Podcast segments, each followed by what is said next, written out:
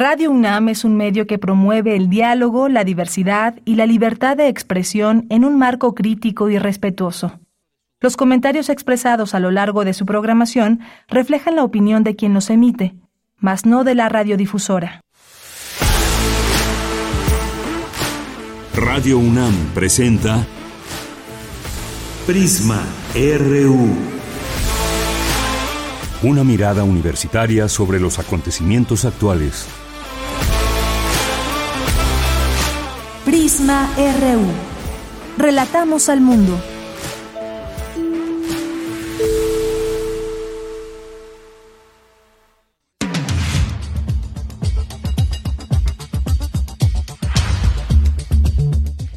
Buenas tardes, gracias por acompañar este espacio informativo de 1 a 3 de la tarde. Esto es Prisma RU, que se transmite todos los días, de lunes a viernes, de 1 a 3 de la tarde, aquí en el 96.1 de FM. Muchas gracias por su sintonía. Yo soy Deyanira Morán y le tendremos mucha información el día de hoy.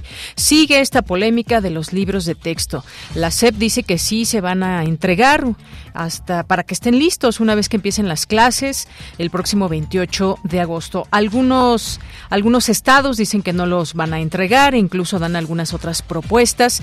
¿Y qué es lo que se critica de estos libros de texto o por qué hay una hay una situación para que una denuncia incluso para que no se entreguen a los distintos estados de la República, a las escuelas y demás? Y pues hemos escuchado algunas voces que han señalado errores en los libros de texto. Eh, nos hemos dado la tarea de eh, pues dar, vamos a darle voz ahora a quienes son parte de esta planeación de los libros, que han estado completamente involucrados, quienes dan cursos ahí en distintas escuelas, vaya, maestros que también están frente a grupo y que eh, pues están lanzando información también a través de, de videos para hablar sobre este, sobre este tema tan importante, pero vamos a escuchar del lado, del lado de quienes están al frente de grupo, de quienes planean, de quienes dan cursos también de actualización, de innovación para las y los maestros. Así que tendremos esta conversación el día de hoy en unos momentos más. Vamos a platicar también sobre y tendremos esta invitación porque el día de mañana eh, nuestra casa de estudios será sede de la novena edición del Congreso Internacional de Antropología AIBR 2023, en el que se darán citas, eh, cita destacadas personalidades de las antropologías del orbe y, pues como les digo, tendrá lugar a partir de mañana ahí en el posgrado de Ciudad Universitaria y tendremos aquí dos entrevistas, no se las pierdan al respecto de este importante evento. En nuestra segunda hora vamos a hablar de vamos a hablar de turismo y muy importante eh, conocer también algunos aspectos de esta actividad que por cierto están llegando a números muy importantes el día de hoy. Bueno, no el día de hoy, sino estos, esta temporada de vacaciones, este verano. Hay ocupaciones muy altas, pero vamos a hablar el día de hoy de un, eh, un artículo importante que publicará nuestra casa de estudios donde se analizan más de 600 comunidades turísticas y además es un estudio inédito en el mundo. Vamos a estar aquí con Julio Reina Quirós, quien es reportero, especialista en turismo y conductor de En vuelo al tiempo. Vamos a platicar también sobre las deepfake. ¿Han escuchado hablar de esto? Bueno, es cuando prácticamente suplantan su, su voz, su imagen, y esto puede volverse un problema si no es utilizado con la ética eh, apropiada en todos estos casos. Vamos a hablar de ello con Eloy Rosa Pacheco, que es doctor en ciencias de la computación por el Centro de Investigación y bueno, pues también ha sido conferencista y más. Vamos a platicar con él en esta ocasión sobre este tema. Y vamos a tener también hoy lunes cartografía RU con Otto Cázares, información nacional, cultural y más aquí en Prisma RU. Así que desde aquí relatamos al mundo.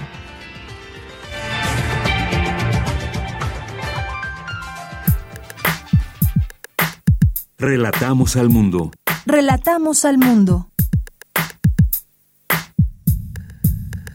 Bien, y en resumen, la una con seis minutos en la información universitaria, hoy 7 de agosto, y inicia el ciclo escolar 2024 para decenas de miles de estudiantes y docentes de la UNAM. El rector Enrique Graue envió un mensaje de bienvenida a las y los jóvenes universitarios que ingresan al nuevo ciclo escolar 2023-2024. Se realizó la ceremonia de toma de posesión del Consejo Directivo y el inicio del, del año 64, el año académico de la Academia Mexicana de Ciencias. En el Instituto de Investigaciones Jurídicas, expertos hablan de los tratados internacionales sobre el racismo y la discriminación, así como su relación con la libertad de expresión. En la información nacional, Leticia Ramírez, secretaria de Educación Pública, afirmó que no hay ningún amparo que impida repartir los libros de texto gratuito. Eh, reiteró que han cumplido con todos los requerimientos jurídicos solicitados, por lo que serán entregados para el inicio de clases el próximo 28 de agosto.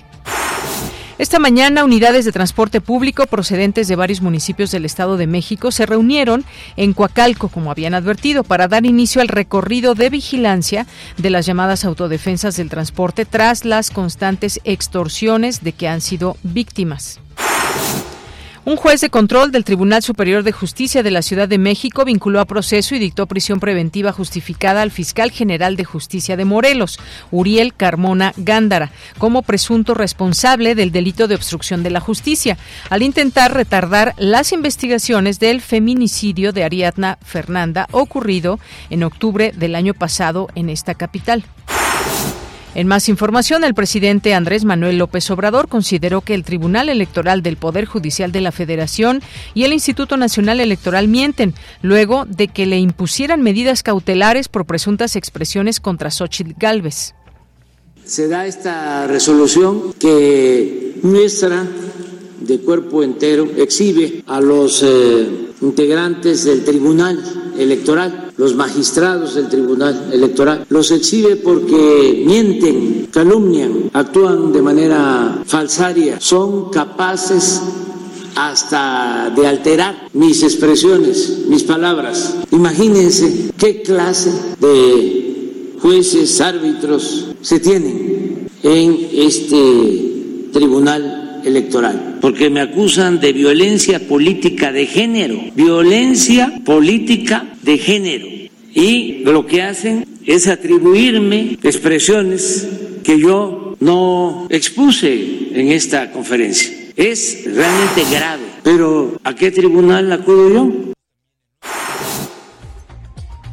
Bien, ahí las palabras del presidente López Obrador. Además, también el presidente confirmó que el empresario y empresario Íñigo Arena Sainz fue encontrado muerto tras ser visto por última vez al salir de un bar en Polanco, de Polanco más bien, el pasado fin de semana.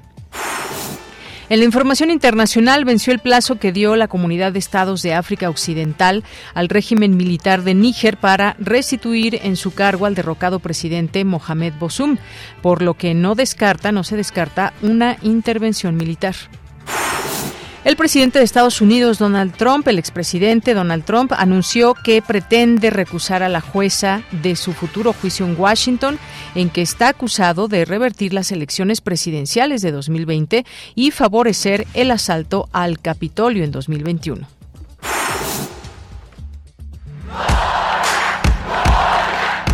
Campus RU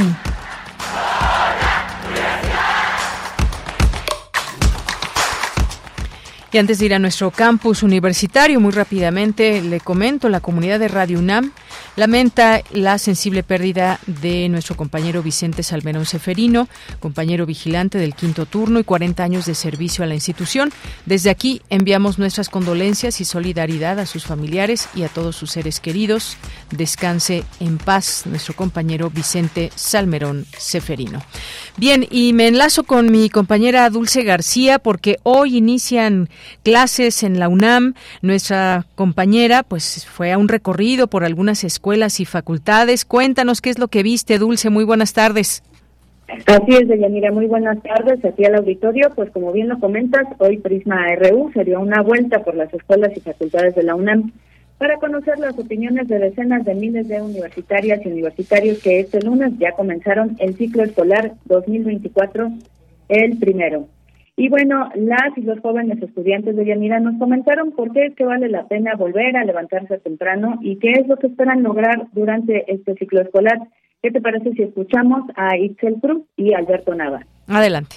Volver a empezar y tomar el ritmo, pues es un poco difícil, pero pues ya, y espero pues seguir preparándome para mi carrera y tratar de terminar este año. Pues bueno, cuando entré a la carrera venía más animado porque no sabía todo lo que me iba a enfrentar.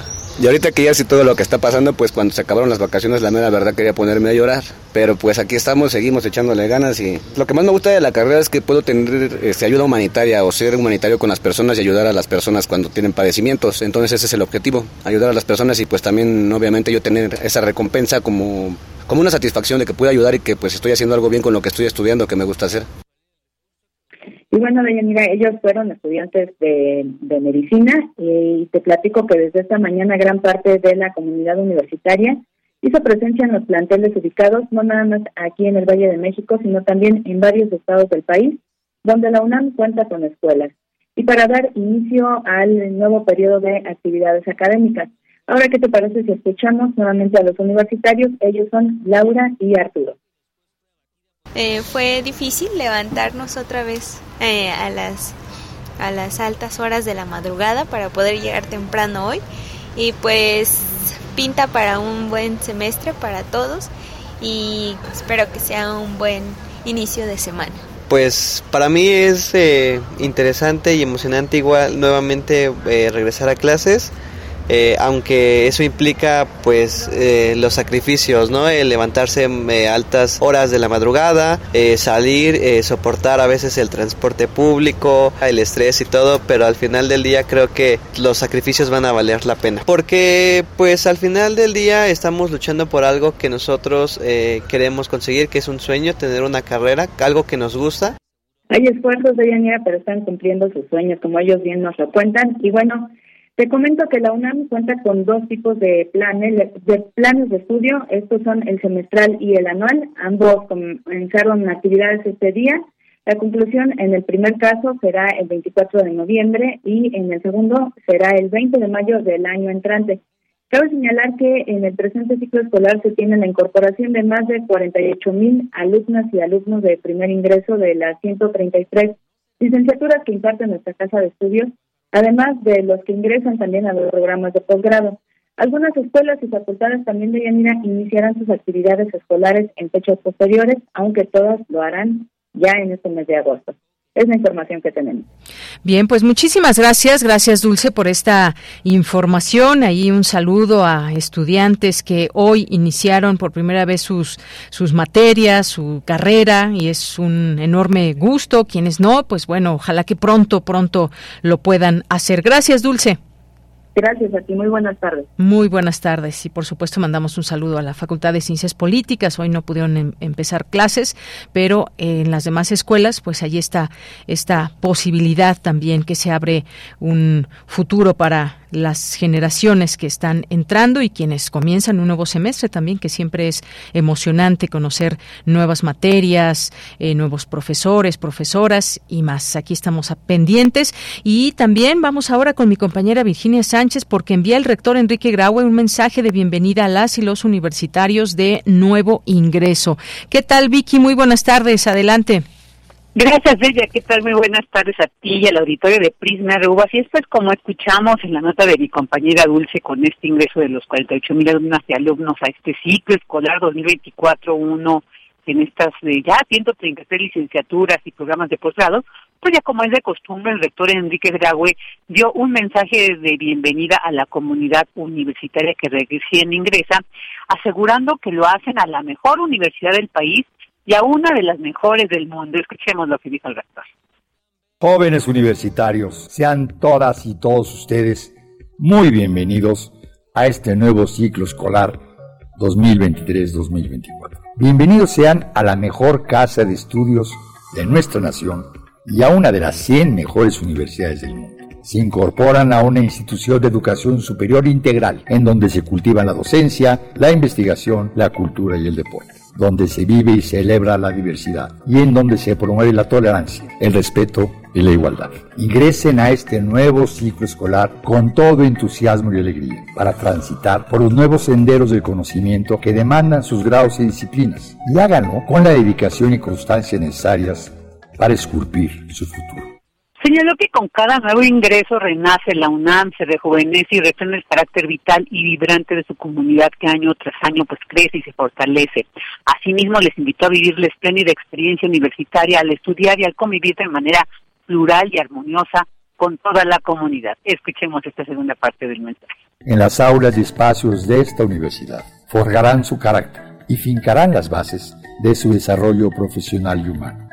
Al interactuar con la gran diversidad de intereses y creatividad que componen a nuestra gran y muy importante comunidad.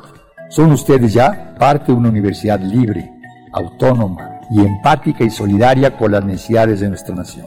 Una universidad que pretende formar ciudadanos independientes, con conciencia social, con inquietudes de progreso e innovación y comprometidas con la igualdad y la justicia social. El futuro de México, hoy más que nunca, demanda de su esfuerzo, talento y dedicación.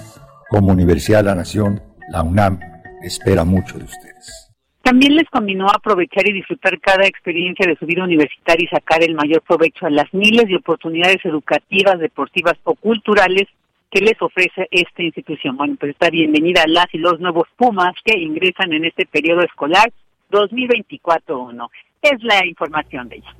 Bien, pues muchas gracias Vicky, buenas tardes. Buenas tardes. Ahí está esta bienvenida que da el rector a la comunidad universitaria de nuevo ingreso. Vamos ahora con Cindy Pérez Ramírez. Inicia la Academia Mexicana de las Ciencias su 64 año académico con José Sead como presidente entrante. Cuéntanos, Cindy, buenas tardes.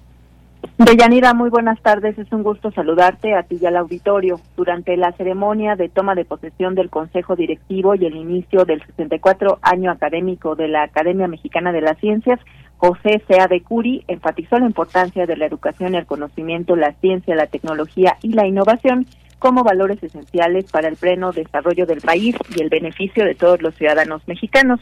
En el evento, acompañado por el rector de la UNAM, Enrique Graue Viges, el investigador, que es ya presidente entrante, subrayó que su lema será sumar, trabajar y dialogar con todos. La Academia Mexicana de Ciencias es un espacio de diálogo donde convergen todas las áreas del conocimiento, un punto de encuentro en donde todas las ciencias convergen. Tenemos la riqueza de más de 3.000 miembros todas y todos distinguidos y distinguidas científicos, generosos y comprometidos con México. Sabemos que el desarrollo pleno solo es posible mediante el trabajo honesto y esmerado y la suma de fuerzas de cuatro sectores, a saber, el académico y científico, el sector social, el gobierno y el sector empresarial e industrial. En la Academia Mexicana de Ciencias tenemos la firme intención de sumar, trabajar y dialogar con todos.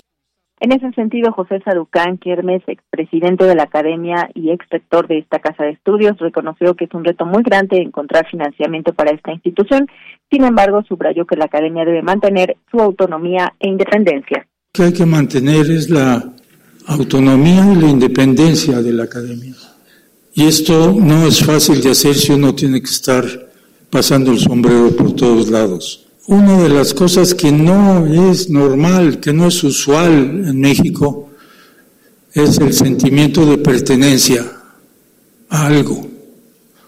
Y esto es absolutamente esencial para que una sociedad, una academia como esta pueda tener la fuerza que requiere para hacer cosas, para llevar iniciativas, para tener una voz mucho más clara y más fuerte.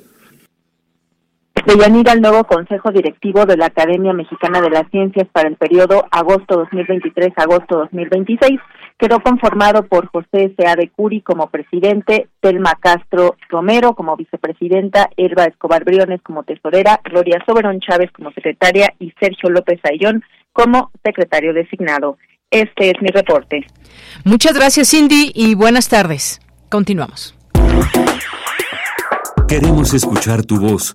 Síguenos en nuestras redes sociales. En Facebook como Prisma RU y en Twitter como arroba PrismaRU. Una de la tarde con 22 minutos. Vamos a platicar, como les decía, sobre los libros de texto, pero vamos a conocer también esas, eh, esas voces que poco se han escuchado y que siempre es importante escuchar las distintas versiones que hay en el escenario. No se puede estar a favor o en contra de una manera radical y demás, sino escuchar ambas posturas, o bueno, eso por lo, por lo menos pensamos aquí en, en eh, desde el programa, que podamos escuchar las distintas voces. Aquí hemos traído eh, pues lo que se está diciendo de ciertos errores específicos que hay en libros de texto, pero quisimos hoy platicar y que ustedes puedan escuchar también a quienes están directamente involucrados con todo este tema de los libros, desde su planeación, desde también estos cursos que se dan a las maestras y los maestros de este país y que además pues están en comunicación desde distintas eh, entidades federativas, desde los distintos estados de la República Mexicana. Así que les quiero presentar a una maestra y un maestro que están aquí con nosotros vía telefónica. En principio les presento a la maestra Diana Vianey Flores Vidal, quien es su directora académica de la Escuela Primaria Héctor Pérez Martínez, aquí en la alcaldía Cuauhtémoc. Ella es maestra en planeación y gestión educativa. ¿Qué tal, maestra Diana? Muy buenas tardes. Hola, buenas tardes, un gusto saludarte. Y también tenemos del otro lado, en la otra línea telefónica, al profesor Edgar Rosas Bravo, quien es licenciado en docencia y gestión para las actividades artísticas. Es profesor de secundaria en Córdoba, Veracruz. ¿Qué tal, profesor? Buenas tardes. Hola, ¿qué tal? Muy buenas tardes, un gusto en saludarlos. Bien, pues yo quisiera preguntarles, primero comienzo con, con, la, con la maestra Diana, que nos platique un poco sobre, pues, eh, qué hay en torno a esta polémica, pero más allá de todo esto, que nos diga cómo han trabajado con los nuevos libros de texto que ya se están entregando en las escuelas para que inicie el ciclo escolar el próximo 28 de agosto. ¿Qué hay detrás de todo ello, más allá de las críticas que hemos escuchado en distintos medios de comunicación? cómo es esta planeación, el proceso de selección, la metodología. Cuéntenos, eh, maestra Diana. Este, bueno, este es un trabajo que viene ya aproximadamente de un año atrás, en el que se publicó vía Gaceta Oficial una convocatoria para todos los maestros que quisieran participar en la elaboración de los proyectos para estos nuevos libros de texto. Es importante mencionar que fue difundida por nuestras autoridades educativas y de manera voluntaria los maestros enviaban su currículum a los correos que, que plasmaba la convocatoria y después de ese proceso de selección y análisis de los currículums, este, los maestros pues ya fuimos comunicados de que fuimos seleccionados para participar en la elaboración de los proyectos. Muy bien, entonces sí hay participación de maestras y maestros, de personas especializadas también, hay pedagogos. ¿Quién más está detrás de estos libros de texto? Pues hay una planeación muy grande, hay pedagogos, psicólogos, maestros de, de preescolar, de primaria, de secundaria, hay otros maestros de nivel superior que también este, tuvieron la oportunidad de planear. También hay este detrás un trabajo de diseñadores gráficos, incluso de imágenes que se tomaron en cuenta de diferentes escuelas primarias del país. Muy bien, gracias maestra Diana. Y paso, en un momento regreso con usted, paso con el licenciado profesor Edgar Rosas Bravo, que él está allá en Córdoba, Veracruz, y le preguntaría justamente también sobre esta participación, cómo, eh, cómo es que usted ha participado en este, en qué parte ha participado de los libros de texto, profesor. Sí, claro, gracias. Eh, bueno, eh, retomando un poquito la respuesta de, de la maestra Diana, eh, cabe mencionar que, el trabajo fue conjunto con personas eh, capacitadas eh, en estos ámbitos de la creación de libros. No fue nada más entregar un, proyecto, entregar varios proyectos y que fueran este, tomados en cuenta o no, pero eh, hubo, hubo, tuvimos coordinadores, tuvimos pláticas, tuvimos cursos, tuvimos mesas de diálogo, mesas de trabajo, fue un trabajo sumamente, sumamente eh, dedicado a, la creación de esto. No, no, no fue algo que, haya sido al, al, vapor, algo, algo rápido. Una vez para, fueron muchos, muchos eh, eh, pasos. En lo personal, nos, nos dividieron según campos formativos a los docentes, según los intereses, según el expertise de cada docente, en base a, a lo que nosotros presentamos como como esta convocatoria. Y en lo personal yo estoy en el campo de lo humano a lo comunitario, eh, eh, participando en el diseño de los libros de texto gratuito para segundo grado de primaria y sexto grado de primaria. Muy bien.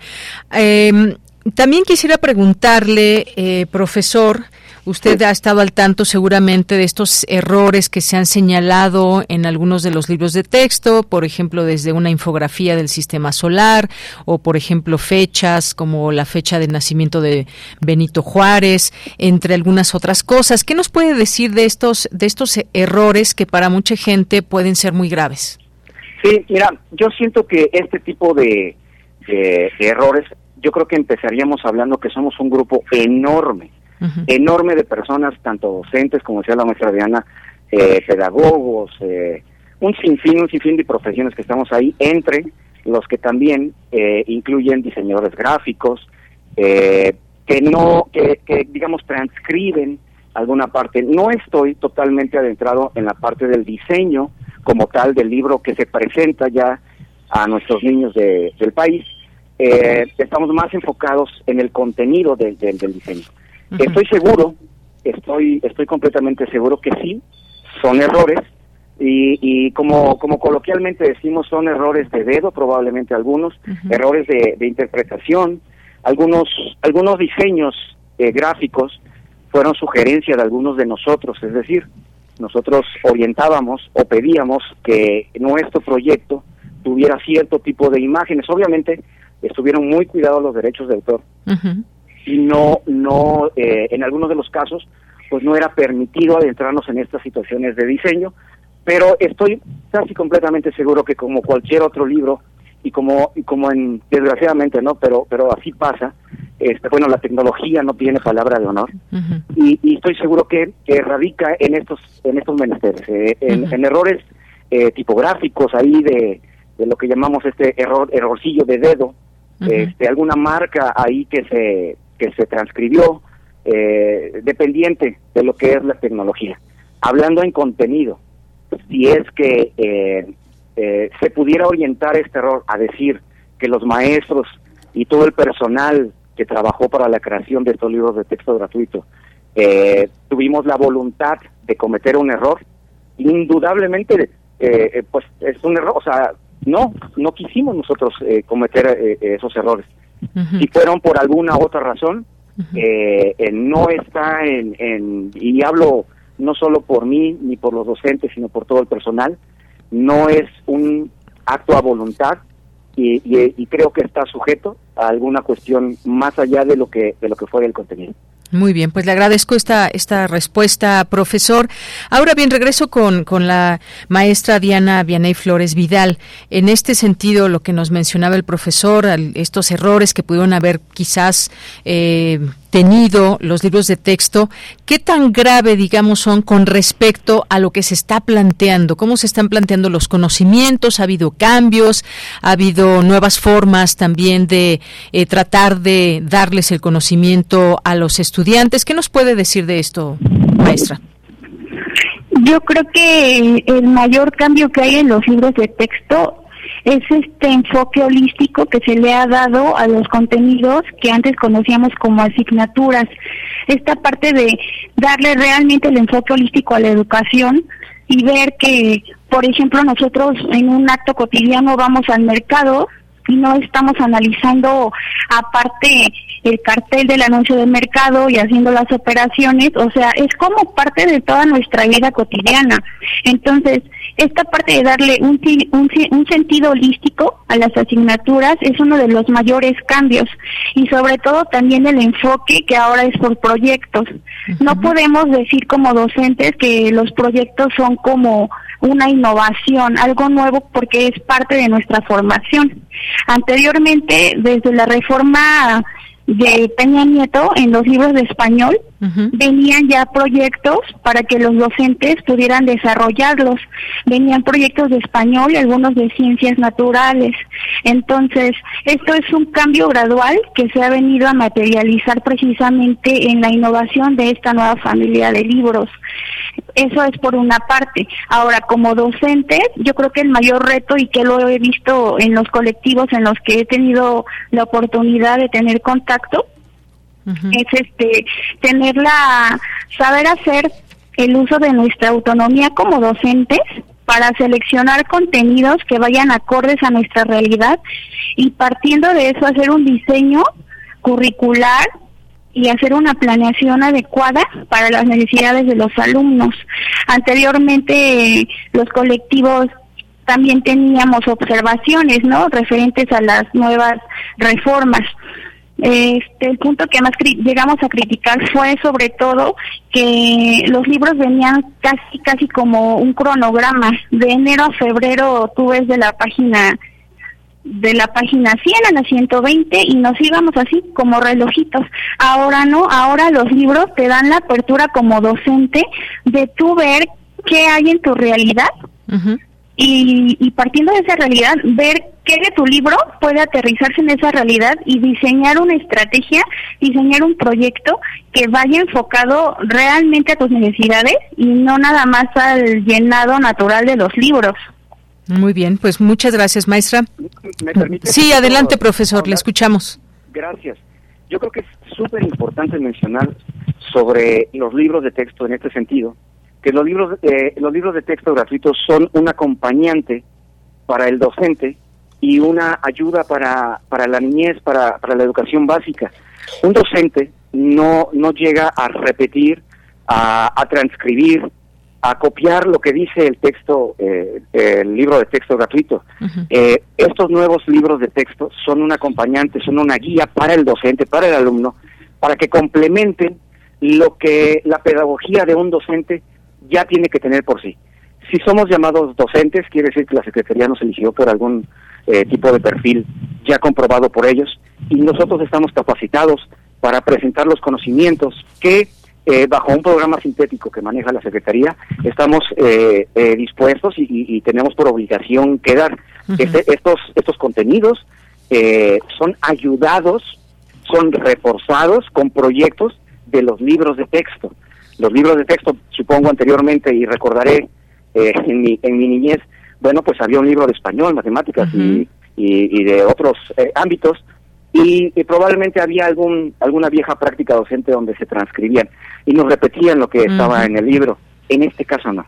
En este caso el libro de texto gratuito es un apoyo para el docente, para el alumno, para el padre, para la comunidad educativa, como nosotros le llamamos, eh, para que desarrollemos el expertise del, docente, eh, desarrollar los contenidos que previamente la Secretaría nos está eh, orientando a, poder transcribir a nuestros, a nuestros alumnos. Muy bien, gracias profesor por esta respuesta.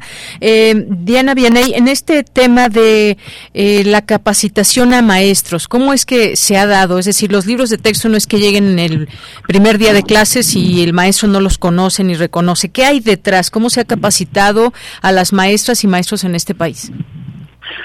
Desde mi gestión pedagógica, como subdirectora académica, dentro de, lo, de las juntas de consejo técnico que realizamos en las escuelas, cada mes se han venido introduciendo algunos contenidos de la nueva escuela mexicana. Empezamos primero por ver la metodología por proyectos, dependiendo de cada campo formativo.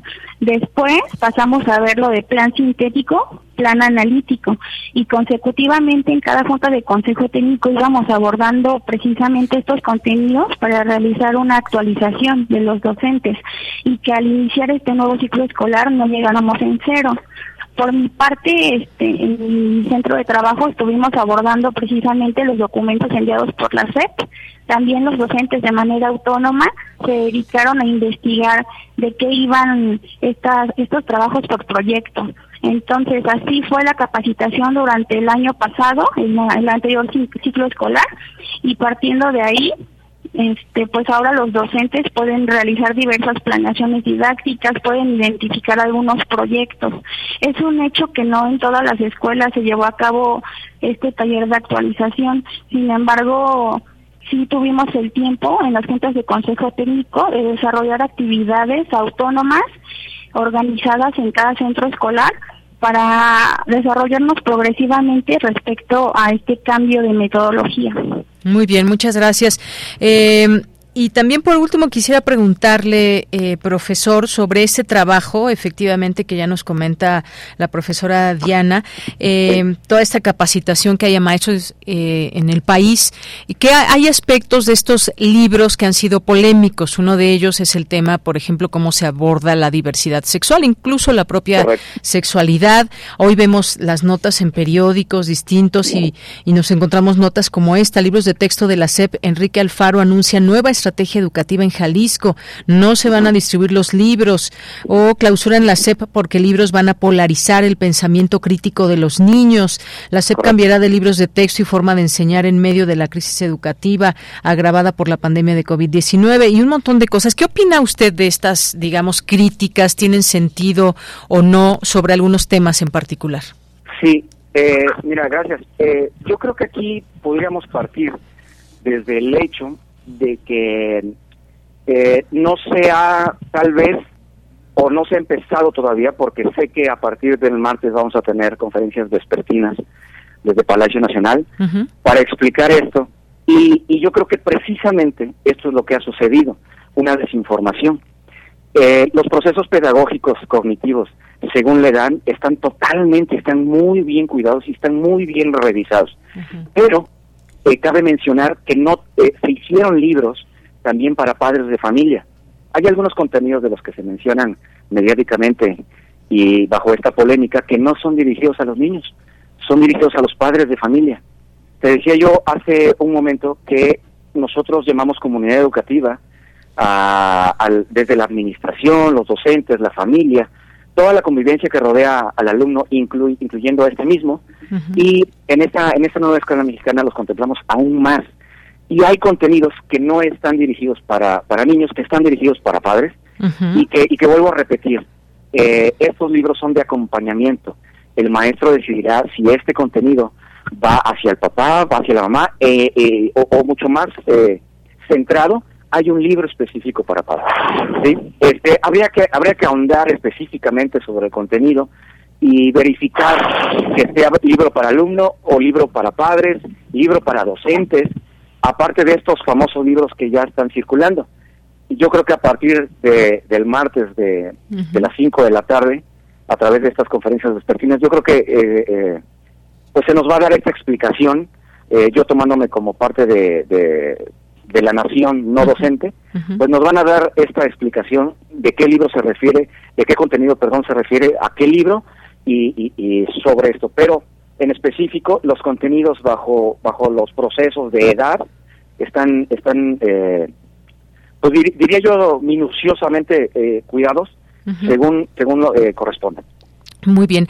Ya eh, casi para despedirnos, les preguntaría sobre algunos materiales que ustedes han estado lanzando a través de sus propias redes sociales, que son cápsulas informativas. Específicamente, ¿qué es lo que contienen estas cápsulas, maestra Diana o profesor Edgar? ¿Quién quiere contestar? Sí, maestra Diana. Sí, sí, ok. Bueno, esto estas cápsulas informativas fueron producto de la iniciativa de maestros de de todo el país que estuvieron participando en el diseño de los proyectos que aparecen en los nuevos libros. Este, un día, este, en los grupos, nuestra comunidad de aprendizaje, nos empezamos a dar cuenta de que los medios de comunicación estaban lanzando muchas críticas poco reales y sobre todo desde un punto de vista muy distorsionado sobre los contenidos que habían publicado algunos de nuestros compañeros.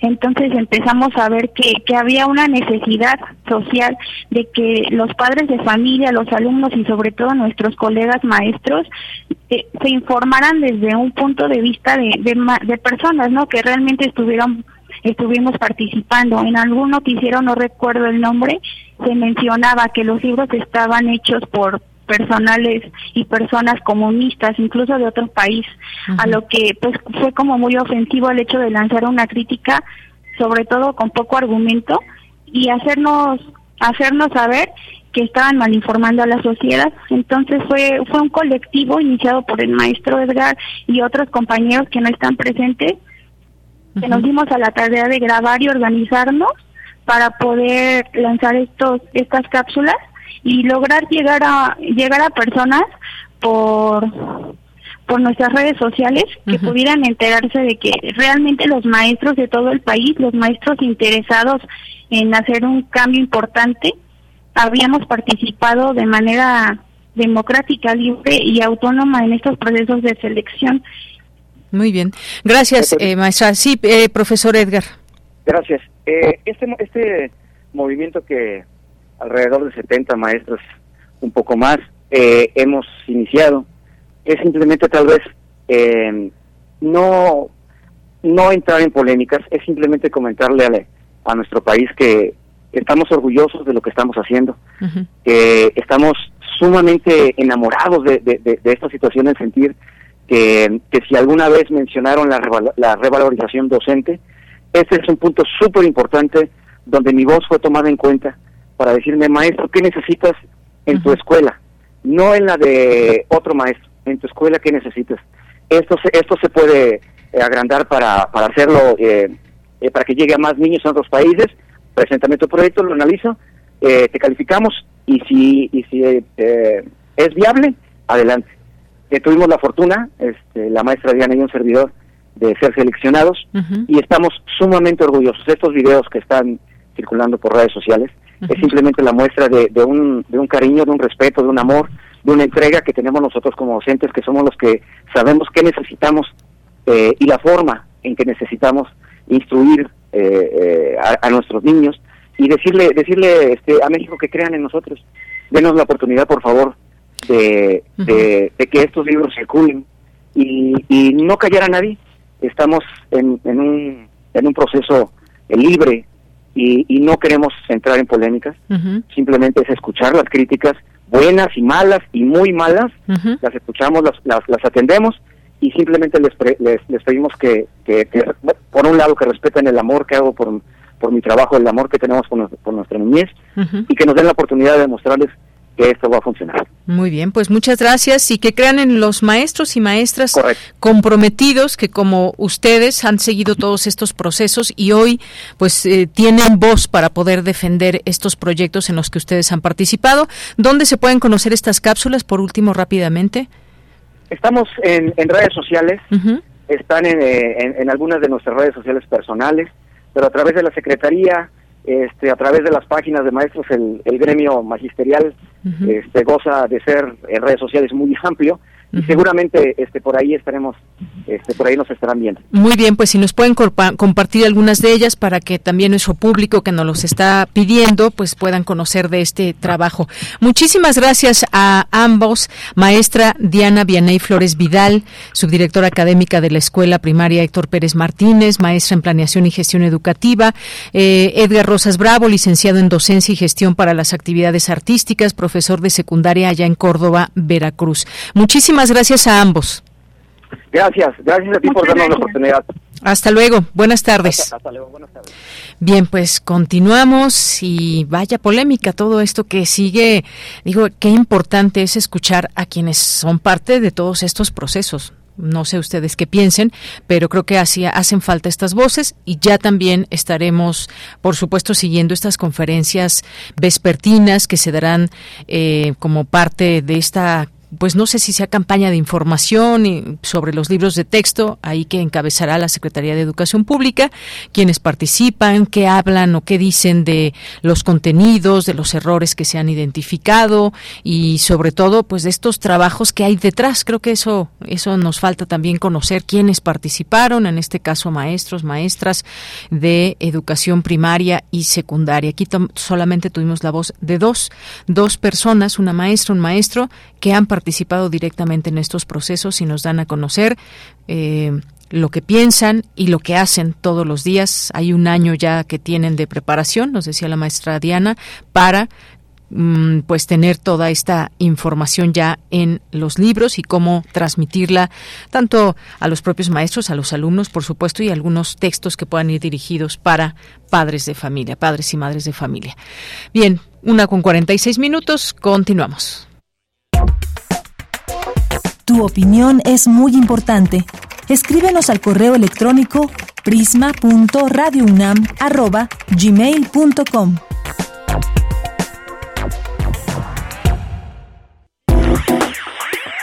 Queremos escuchar tu voz. Síguenos en nuestras redes sociales. En Facebook como Prisma RU y en Twitter como arroba PrismaRU. Bien, continuamos, una de la tarde con 46 minutos. Nuestra casa de estudios será la sede de la novena edición del prestigioso Congreso Internacional de Antropología AIBR 2023, en el que se darán cita destacadas personalidades de las antropologías del orbe, el cual tendrá lugar en la unidad de posgrado de Ciudad Universitaria del 8 al 11 de agosto del presente. Así que nos adelantamos un día para traerles esta información que nos parece importante difundir entre la comunidad universitaria y el público en general. Los trabajos de este evento académico, tanto para su inauguración como para el resto de sus actividades, entre las que se encuentran la entrega del prestigiado premio AIBR, tres conferencias magistrales, un coloquio internacional, balance de la antropología, presente y futuro, más de 100 paneles, carteles científicos, eh, una muestra editorial que convoca nueve sellos editoriales especializados en el campo de la antropología, entre otras actividades. Ya nos acompañan vía telefónica eh, la doctora Carolina Sánchez García, que es doctora y maestra en antropología, es investigadora adscrita al Centro de Investigaciones Interdisciplinarias en Ciencias y Humanidades, es coordinadora de los proyectos colectivos Estado del Desarrollo Económico y Social de los Pueblos Indígenas, es coordinadora y coautora de libros, artículos y capítulos sobre pueblos indígenas, migración y diversidad cultural, directora del Programa Universitario de Estudios de la Diversidad Cultural y la Interculturalidad. Doctora Carolina Sánchez García, muy buenas tardes, bienvenida. Gracias. y buenas tardes. Bien, pues nos gustaría que nos platique, ahorita damos también paso a conversar con el doctor Sergio López, pero yo quisiera preguntarle que, pues, ¿por qué tan importante este congreso, eh, esta temática, como pues se nombró esta edición, el desafío intercultural, diálogo y diversidad? Cuéntenos, por favor. Eh, bueno, pues eh, es muy importante esta temática eh, por el momento en que estamos viviendo, las problemáticas que están enfrentándose a nivel mundial, la cuestión del medio ambiente, por ejemplo, eh, la situación de desigualdad social, la xenofobia, todos estos aspectos relacionados con las cuestiones de género, la migración, entonces todos estos eh, eh, procesos que se están presentando en la actualidad nos están eh, poniendo a reflexionar, a mirar de otra manera la realidad, eh, de tal man, eh, forma que el tema de la interculturalidad eh, resulta ser eh, muy importante en el sentido de que se requiere un diálogo, un diálogo eh, precisamente para eh, poder eh, de alguna forma eh, analizar la realidad, pero sobre todo para aportar un conocimiento en donde podamos llegar a acuerdos independientemente, eh, por ejemplo, eh, este, de las diferencias que pueda haber entre las culturas, de los diferentes procesos, de las diferentes historias y situaciones que, que se viven en, en las sociedades, en los países de las distintas regiones del mundo, es necesario precisamente establecer diálogos en donde la diferencia no sea un obstáculo para poder solucionar los problemas que se están viviendo en la actualidad. En ese sentido, la antropología eh, este, pues eh, tiene en puerta y, y son puntos que queremos nosotros reflexionar precisamente en este congreso cuáles son los caminos que debe seguir esta disciplina ante estos desafíos eh, eh, actuales de las sociedades culturalmente diversas, cuáles pueden ser las aportaciones para la sociedad, desde qué miradas interdisciplinarias se hace antropología. Es muy importante la interdisciplina, acercarnos precisamente a estas otras áreas afines a la antropología, porque pues ahorita estamos eh, precisamente observando que en la construcción del conocimiento se necesita la aportación multi e interdisciplinaria. Entonces, eh, el Congreso precisamente ha convocado a los antropólogos de diferentes eh, países del mundo a reflexionar eh, en el marco de estas preguntas, en el marco de la interculturalidad, del diálogo, precisamente porque pues eh, pensamos que eh, eh, los científicos sociales tienen que aportar precisamente a la solución de los problemas que se viven en el mundo. Muy bien, muchas gracias, doctora, por esta por esta respuesta. Y vamos a platicar también con el, doctor Sergio López. Él es doctor en antropología, especializado en, especializado en comunidades indígenas en México y antropología empresarial, presidente y fundador de este congreso, Red de Antropólogos Iberoamericanos, una asociación profesional que conecta más de 10.000 antropólogos en España, Portugal y todos los países de América Latina. ¿Qué tal, doctor? Bienvenido, buenas tardes. Buenas tardes y muchas gracias por la invitación. Aquí estamos, encantados de estar en, la Ciudad de México. Muy, muy bien, muchas gracias. Pues platíquenos qué es esta asociación que a alguien le parecerá un poco extrañas las siglas, pero qué es la asociación AIBR, cuáles son sus objetivos eh, para impulsar este congreso anual y por qué se eligió a, nuestra UNAM para ser sede eh, y al programa universitario de estudios de la diversidad cultural y la interculturalidad. Bueno, pues eh, esta es una, es una asociación, como su propio nombre indica, se fundó hace ya pues 20, más de 20 años, 21 años para ser exacto, en el año 2002, cuando eh, bueno todo el desarrollo de Internet estaba en plena ebullición y entonces mm, desde la disciplina antropológica nos dimos cuenta de que necesitábamos una red a través de Internet para, para aprovecharnos de esa revolución digital que estaba ocurriendo. Entonces, 20 años más tarde, lo que tenemos es una asociación que no solamente está en la red, sino que está presencial. Precisamente por eso comenzamos a hacer los eh, congresos como una especie de gran quedada de toda aquella eh, aquella red que se empezó a originar, ¿no? Pues decidimos hacer congresos cada vez en un país distinto el primero lo hicimos en el año 2015, mm, fue un éxito tremendo, vino gente de, casi 30 países, llegaron 900 personas, fue en Madrid, y a partir de ahí, pues bueno, nos hemos, nos hemos seguido desarrollando y hemos tratado de eh, rotar el Congreso, es un Congreso anual, eh, y hemos estado pues en todo tipo de ciudades, hemos estado en Portugal, también estuvimos en México, en Puerto Vallarta en el año 2017, creo recordar y sobre, bueno, la pregunta que me hizo usted antes, ¿por, qué en la, ¿por qué precisamente en la UNAM, por qué escogimos a la UNAM? Eh, yo invertiría la pregunta, en realidad la UNAM nos escogió a nosotros. La doctora Carolina Sánchez se, dirigió a mí y, dijo, bueno, eh, ¿qué les parece hacer el el Congreso en, en, la UNAM, en la Ciudad de México. Y por supuesto, todos, todos los miembros de la organización se volcaron a favor de, de, lo, de lo importante que es llegar a, bueno, que, que una universidad de la historia, del prestigio, de la grandeza eh, de, la, de la UNAM, pues acogiera este evento. Muy bien. Bueno, pues doctor, le agradezco mucho que nos eh, platique un poco de este, de lo que significa este importante evento que comenzará mañana. Y pues nada, solamente agradecerle, eh, pedirle que también nos despida de la doctora Carolina Sánchez García. Eh, solamente quizás que nos diga en un minuto que nos queda, pues que nos vamos a encontrar como parte del programa que hasta mañana se va a publicar. Muy bien. Doctora, usted o yo. Bueno, yo, yo, doy una respuesta muy cortita, ¿eh? de una manera muy general, y la doctora, pues a lo mejor podrá ser más específica. En general, todos los congresos de eh, la Asociación de Antropólogos Iberoamericanos en Red, de AIBR, siempre van detrás de una pregunta existencial, ¿no?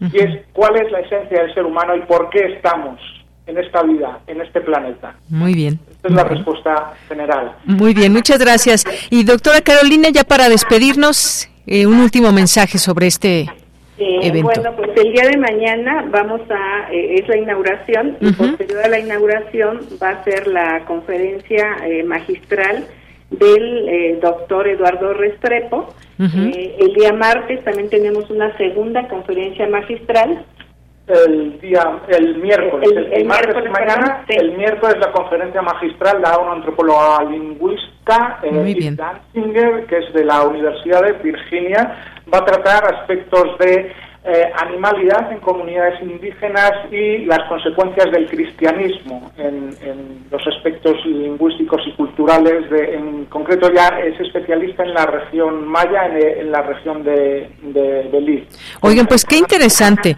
Yo eh, lo vamos a publicar mañana este este este programa para que nuestro público que nos está escuchando en este momento tenga acceso a conocer toda esta información.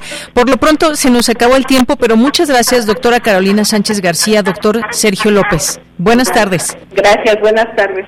Hasta luego. Gracias. Continuamos.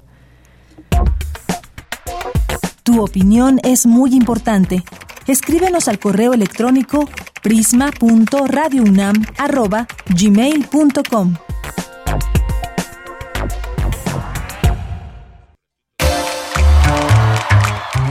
Sala Julián Carrillo presenta Bueno, y bueno, ya llegó la viajera de Montserrat Muñoz. Monse, ¿cómo estás? Bien viajada. Bien viajada, pero muy contenta porque el viaje es al interior. Ah, no, el viaje es hacia el interior de la sala Julián Carrillo o la de Yanira, equipo de Prisma RU. Por supuesto, a todos, a todas quienes escuchan Radio Universidad 96.1 de FM, a quienes vienen a nuestras actividades presenciales. De verdad es un gustazo encontrarnos aquí en nueva temporada, en un nuevo semestre. Ya esta semana comienzan las clases, así que también nota para los estudiantes. Todas nuestras actividades están dadas de alta en el programa Puntos Cultura UNAM. Así que solo tienen que venir con su boleto impreso, hacer una reseña y así acumulan puntos si están estudiando en la UNAM para que después en otros recintos les regalen boletos. Es un bello programa y bueno, colaboramos con nuestra comunidad universitaria para y por ustedes. Pero bueno, pues también tenemos invitaciones en esta sección y ya comienza hoy el estreno de breves historias de lo inexplicable, una obra los lunes de teatro a las 8 de la noche, estará en temporada en el mes de agosto. Asistan unos 10 minutos antes. Recuerden que la entrada es libre a nuestras actividades, pero pues también si ustedes quieren apoyar a los artistas, por favor hagan coro, recomienden, pasen el de boca en boca, es muy importante para nuestras actividades. Estamos en la colonia del Valle, Así que si vienen cerca del Metrobús Amores, hoy a las 8 de la noche les esperamos en el estreno de esta obra. Y mañana hay danza, hay danza contemporánea con la obra Huella, que es una compañía independiente. Nos presentan proyectos de bailarinas y bailarines jóvenes en su mayoría, entonces también están convocados a los martes de danza en Radio UNAM. Y por supuesto los miércoles, miércoles de Cineclub, como ya es una tradición desde hace más de veintitantos años, tenemos un programa de Cineclub especial llamado 50 años de Cineclub, más de 400 millones de fotogramas. Hicimos la cuenta y bueno, pues este miércoles a las 6 se va a proyectar con los puños en los bolsillos del director Marco, esto es en italiani, Marco Bellocchio. Marco Bellocchio, te esperamos. También los miércoles podrán disfrutar de otras obras como por ejemplo de Alan Tyner, de Giro Pontecorvo o de René Laloux. Todo esta es una curaduría pues creada por Carlos Narro, quien también presenta las películas y así socializamos el fenómeno del cine todos, todas y todos juntos aquí, los miércoles de Cine Club Radio Cinema. Los jueves vuelve nuestro querido Sergio Rued con la obra El fuego que ilumina, que es una improvisación a través del tarot que se parece mucho el tarot a la palabra teatro. Si tienen una pregunta como del tipo personal, existencial, comunitaria, acerca del amor de su corazón, de su familia, vengan porque a lo mejor no encuentran respuesta pero se la van a pasar muy bien y van a encontrar mensajes por ahí que Sergio Rueda, amablemente nuestro profesor de y gran actor, pone en escena y bueno, a través de un ritual colectivo, no les diré más, pero bueno, se acercan por favor, vienen los jueves al fuego que ilumina y después de la función ahí conversamos a ver si es verdad o no, si ya vinieron, regresen y si no, recomiéndenla porque es una gran obra de teatro los jueves a las 8. Este viernes tenemos una cantautora llamada Nidia Barajas. Es de mis favoritas. Ella hace canción rebelde, canción libre, canción también política y va a presentar un proyecto que se llama Lo Bonito, que es un cuarteto de jazz folclore. Además de su potente voz, ella es cantautora tijuaneada porque es de Tijuana, pero ha vivido en San Cristóbal de las Casas y también pues ha viajado muchísimo Así que Nidia, si estás por ahí te mandamos un gran saludo, te esperamos aquí el viernes en Intersecciones a las 9 de la noche. Este concierto pasa aquí en la noche, no tienen eh, que pagar nada, nada más llegan, no se registran, lleguen unos minutos temprano y ahí nos conocemos, nos abrazamos al final del concierto, hacemos todos catarsis sonora, encuentros musicales y fusión de géneros para ustedes. También lo pueden sintonizar a través del 96.1 de FM. Y hablando de música, el curso que tenemos en promoción y difusión ahora es un curso como ningún otro porque convocamos a un gran rapero mexicano. Él se llama Luis Perea, que es un gran escritor, pero también aparte de ser una de las mejores plumas del freestyle y batallas escritas, es un excelente cuentista, novelista, escritor y bueno, si a ustedes les gusta el rap, lo conocerán como Proof.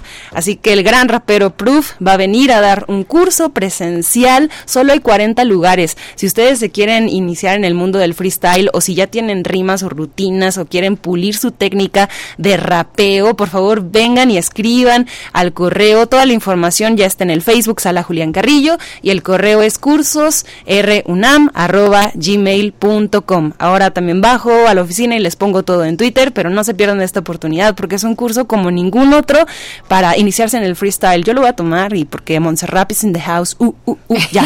ya te escucharemos, Monse. Bueno, pues muchas gracias y bienvenida. Gracias a ustedes. Ya son las dos de la tarde, pasan, así que tenemos que irnos a un corte y regresamos a la segunda hora de Prisma RU. Prisma RU. Relatamos al mundo. Todo lo que dices influye en tu vida. Las palabras no caen en el vacío, así que asegúrate de decir lo correcto de la forma correcta. Radio UNAM te invita a descubrir el poder que guardas en tus palabras en el taller Voz, tu voz. Locución e interpretación de textos. Imparte Elena de Aro. Del 2 de septiembre al 21 de octubre, todos los sábados de las 11 a las 13.30 horas a través de Zoom. Informes e inscripciones en cursosrunam.gmail.com. Para dar a conocer tu voz, primero tienes que descubrirla. Radio UNAM, Experiencia Sonora.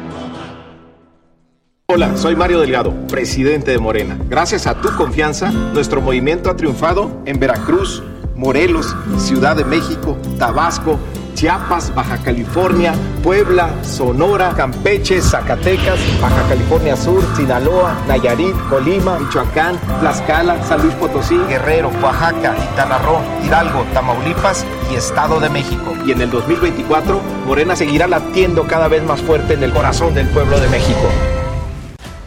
Si no quieres quedar peor que una piedra, mejor no consumas crack o piedra. Consumirla daña tu cerebro y tu corazón, causando ansiedad y paranoia. Ahora el narco le añade fentanilo para engancharte desde la primera vez. Y el fentanilo mata. No te arriesgues. Si necesitas ayuda, llama a la línea de la vida 800-911-2000. Secretaría de Gobernación, Gobierno de México.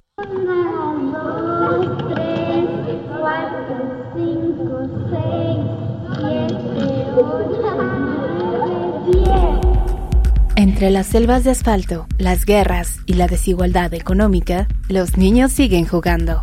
Desde 1999, el artista Francis Salis ha documentado las prácticas de juego de las infancias alrededor del mundo.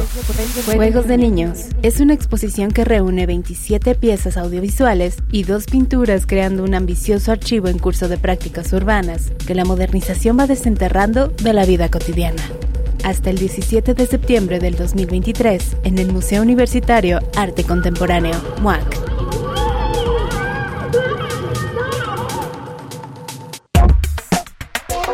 Tu opinión es muy importante. Escríbenos al correo electrónico prisma.radiounam@gmail.com.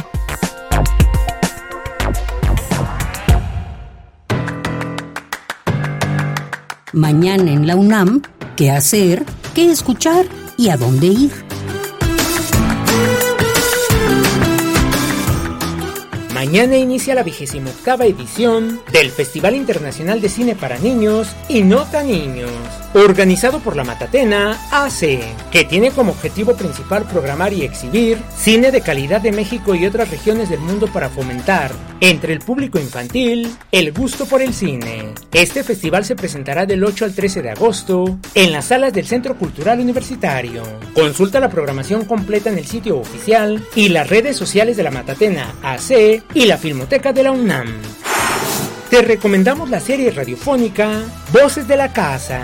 Selección de fragmentos de los programas históricos que resguarda la fonoteca Alejandro Gómez Arias de Radio UNAM. La serie ofrece una muestra de las personalidades que han colaborado en nuestra emisora, cuyas voces constituyen la mayor riqueza de este acervo sonoro de la universidad.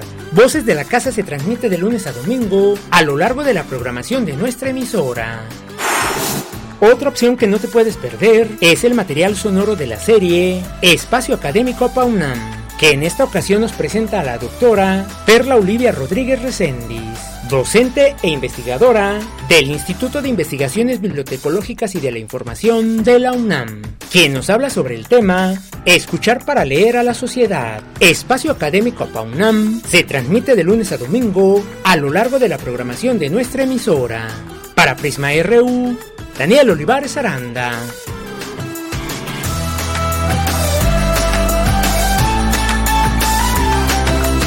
Bueno, aquí es que me quedé aquí en el chal, como se dice, con Monse, aquí platicándome de su viaje increíble.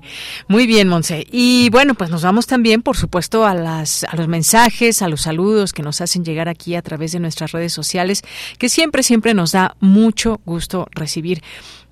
Guerrero nos escribe, muchos saludos Guerrero, que por ahí se ganó un libro de eh, que tuvimos aquí oportunidad de entrevistar a su autor. Ojalá que lo estés disfrutando, Guerrero. Eh, Rosario nos dice, yo no tengo hijos, mucho menos nietos, pero una persona como yo que aprendió, mi mamá me mima y ese oso se asea que sabe que hay cambios, pero con la explicación que dieron, sigo sin entender si están bien o mal los libros. Me quedé igual. Bueno, aquí, fíjese, eh, Rosario, que lo que nos platicaron es que como maestros participaron, hubo una convocatoria de a profesores y profesoras en todo el país para que pudieran participar eh, con estos libros en la planeación, en los proyectos, en las fases que son distintas. Eh, estas dos personas que entrevistamos participaron en todo ese proceso desde el proceso de selección, eh, como digo, cómo iba a ser esta metodología, cómo iba a ser la planeación de los libros y sobre todo también en la capacitación de maestros, que muchas veces estos, como han dicho, estos libros son guías y entonces desde quienes están frente a grupo, pues yo, son a final de cuentas ellos los que están o las que están dando esa clase. ¿Qué hay detrás de ese aprendizaje? ¿Qué, de, qué hay detrás o cómo es su preparación? Pues justamente, como nos decía la, la maestra Diana Vianey, hay más, eh, alrededor de un año ya de preparación para conocer estos libros y cómo han cambiado, que ahora son por proyectos y que por eso ya no hay un libro de matemáticas, de español, de ciencias naturales, sino que están ahí en conjunto con estos eh, libros que ahora se van a entregar cambia esa forma, digamos. Aquí nos explicaba también el, el doctor Díaz Barriga que ahora en vez de decir lección 1, lección 2, lección 3, pues se trabaja por proyectos y que muchas veces nos acercan a la realidad para entender desde ejemplos que tengamos a la mano y que sean reales. Así más o menos va la cosa. Por supuesto que tendremos otras voces y especialistas también en todo esto, pero ellos eh, quienes tuvimos ahora tienen estas, esta formación para estar, estar frente a grupo y fueron parte de los maestros que participaron en esta hechura de los libros. Muchas gracias. Mario Navarrete, muchos saludos. Jorge Morán, estupendo que la UNAM sea sede del noveno Congreso Internacional de Antropología. Asistamos. Es prioritario la revisión y rectificación de contenidos y errores evidentes en libros de texto gratuitos. Ante incongruencias y deficiencias en matemáticas, historia, ciencias naturales, al ser básicos en el proceso de enseñanza-aprendizaje. Gracias, César. Jorge Morán. En 1959, los primeros libros de texto, proyecto dirigido por escritores como Torres Bodet, Martín Luis Guzmán, entre otros, fueron atacados. El oscurantismo y la ignorancia nos persiguen todavía. Gracias, Jorge Morán Guzmán, eh, profesor universitario. ¿Quién más está por aquí? Eh, también nos dice que sea un inicio de clases exitoso en la UNAM. Goya, muchas gracias. Eh, Rosario, solo por curiosidad, ¿en qué se basaron para su elaboración? Eh, también nos desea un buen fin de semana. Si amas lo que haces, ni los lunes te quitan las sonrisas. Gracias, Rosario. Abigail, Roxana Godoy Flores, también. Otto Cázares, fíjense, ¿de qué nos va a hablar? Cada quien su cada quien según su placer, a cada placer según su necesidad. Reflexión sobre los libros de texto gratuitos. Ya lo escucharemos a Otto a ver qué nos cuenta sobre este tema. Jorge Morán Guzmán, inicio de semana aventuroso para Deyanira, equipo de Prisma RU, radio e internautas, eh, que nos dicen el concierto del gran de la gran violinista eh, el sábado 5 en el CENART, al cual asistí, estuvo presente la maestra Dulce Wet. Un cordial saludo para ella. Gracias, Jorge. Qué bueno que lo disfrutaste. David Castillo, muy buenas tardes. Que tengamos buen inicio de semana. Eh, gracias también a Leo Augusto. A Fabián también, muchas gracias. A Viviana Lischwitz, muchas gracias. A eh, Juan José Campos también. a José eh, Te Amo Café, Gabriela, a nuestras amigas y amigos de Fundación UNAM, que por cierto pues estarán el día de mañana por aquí en entrevista. Bien, pues muchas gracias. ¿Quién más por aquí? ¿Llegó alguien nuevo? A ver, bueno, pues les mandamos saludos y les seguimos leyendo con gusto. Nos vamos ahora a la información en esta segunda hora con mi compañera Cristina Godínez. Abordan el tema de las convenciones contra el racismo y su relación con la libertad de expresión. Adelante, Cristina. Hola, ¿qué tal, Deyanira? Un saludo para ti y para el auditorio de Prisma RU. Los tratados internacionales sobre racismo, la discriminación racial y las formas conexas de intolerancia datan de 2013. A la fecha han sido firmados por varios países, pero aún falta la ratificación. Y para analizar las tensiones y su vínculo con la libertad de expresión, en el Instituto de Investigaciones Jurídicas se realizó el webinar Evaluación de las convenciones interamericanas sobre el racismo y la discriminación en relación con la libertad de expresión. Escuchemos a María Elisa Franco Martín del Campo, investigadora de jurídicas. La finalidad de este espacio es tener un debate de altura, un diálogo respecto a este, este tema que es tan importante para quienes estamos convencidas, convencidos en la importancia del derecho internacional de los derechos humanos y que el principio de igualdad y no discriminación es una norma que permite garantizar, es, es un principio, es un derecho y es una, además una regla que nos permite que los demás derechos humanos puedan ser vividos para todas las personas y cómo también hacemos cambios estructurales, que es, son los elementos centrales que tocan al final los dos tratados internacionales que vamos a analizar. Deyanira, en esta actividad también se contó con la participación de la señora Nasilea Ganea, relator especial de Naciones Unidas sobre la libertad de religión o de creencias, así como del doctor Tiago Amparo de la Universidad de Sao Paulo. Este es mi reporte de Yanira. Buenas tardes. Gracias, Cristina. Muy buenas tardes. Y antes de irme a la información internacional, rápidamente un mensaje que no había leído de nuestro Facebook. Dice, nos dice Yadis Fabián, seamos honestos, si hubo una capacitación, pero no eran especialistas. Los que nos capacitaron no sabían nada del plan sintético ni proyectos. Hemos ido aprendiendo juntos desde supervisores, directores y docentes. Seguiremos platicando del tema. Yadis Fabián, muchas gracias por su comentario. Nos vamos ahora a la información internacional a través de Radio Francia. Relatamos al mundo. Relatamos al mundo.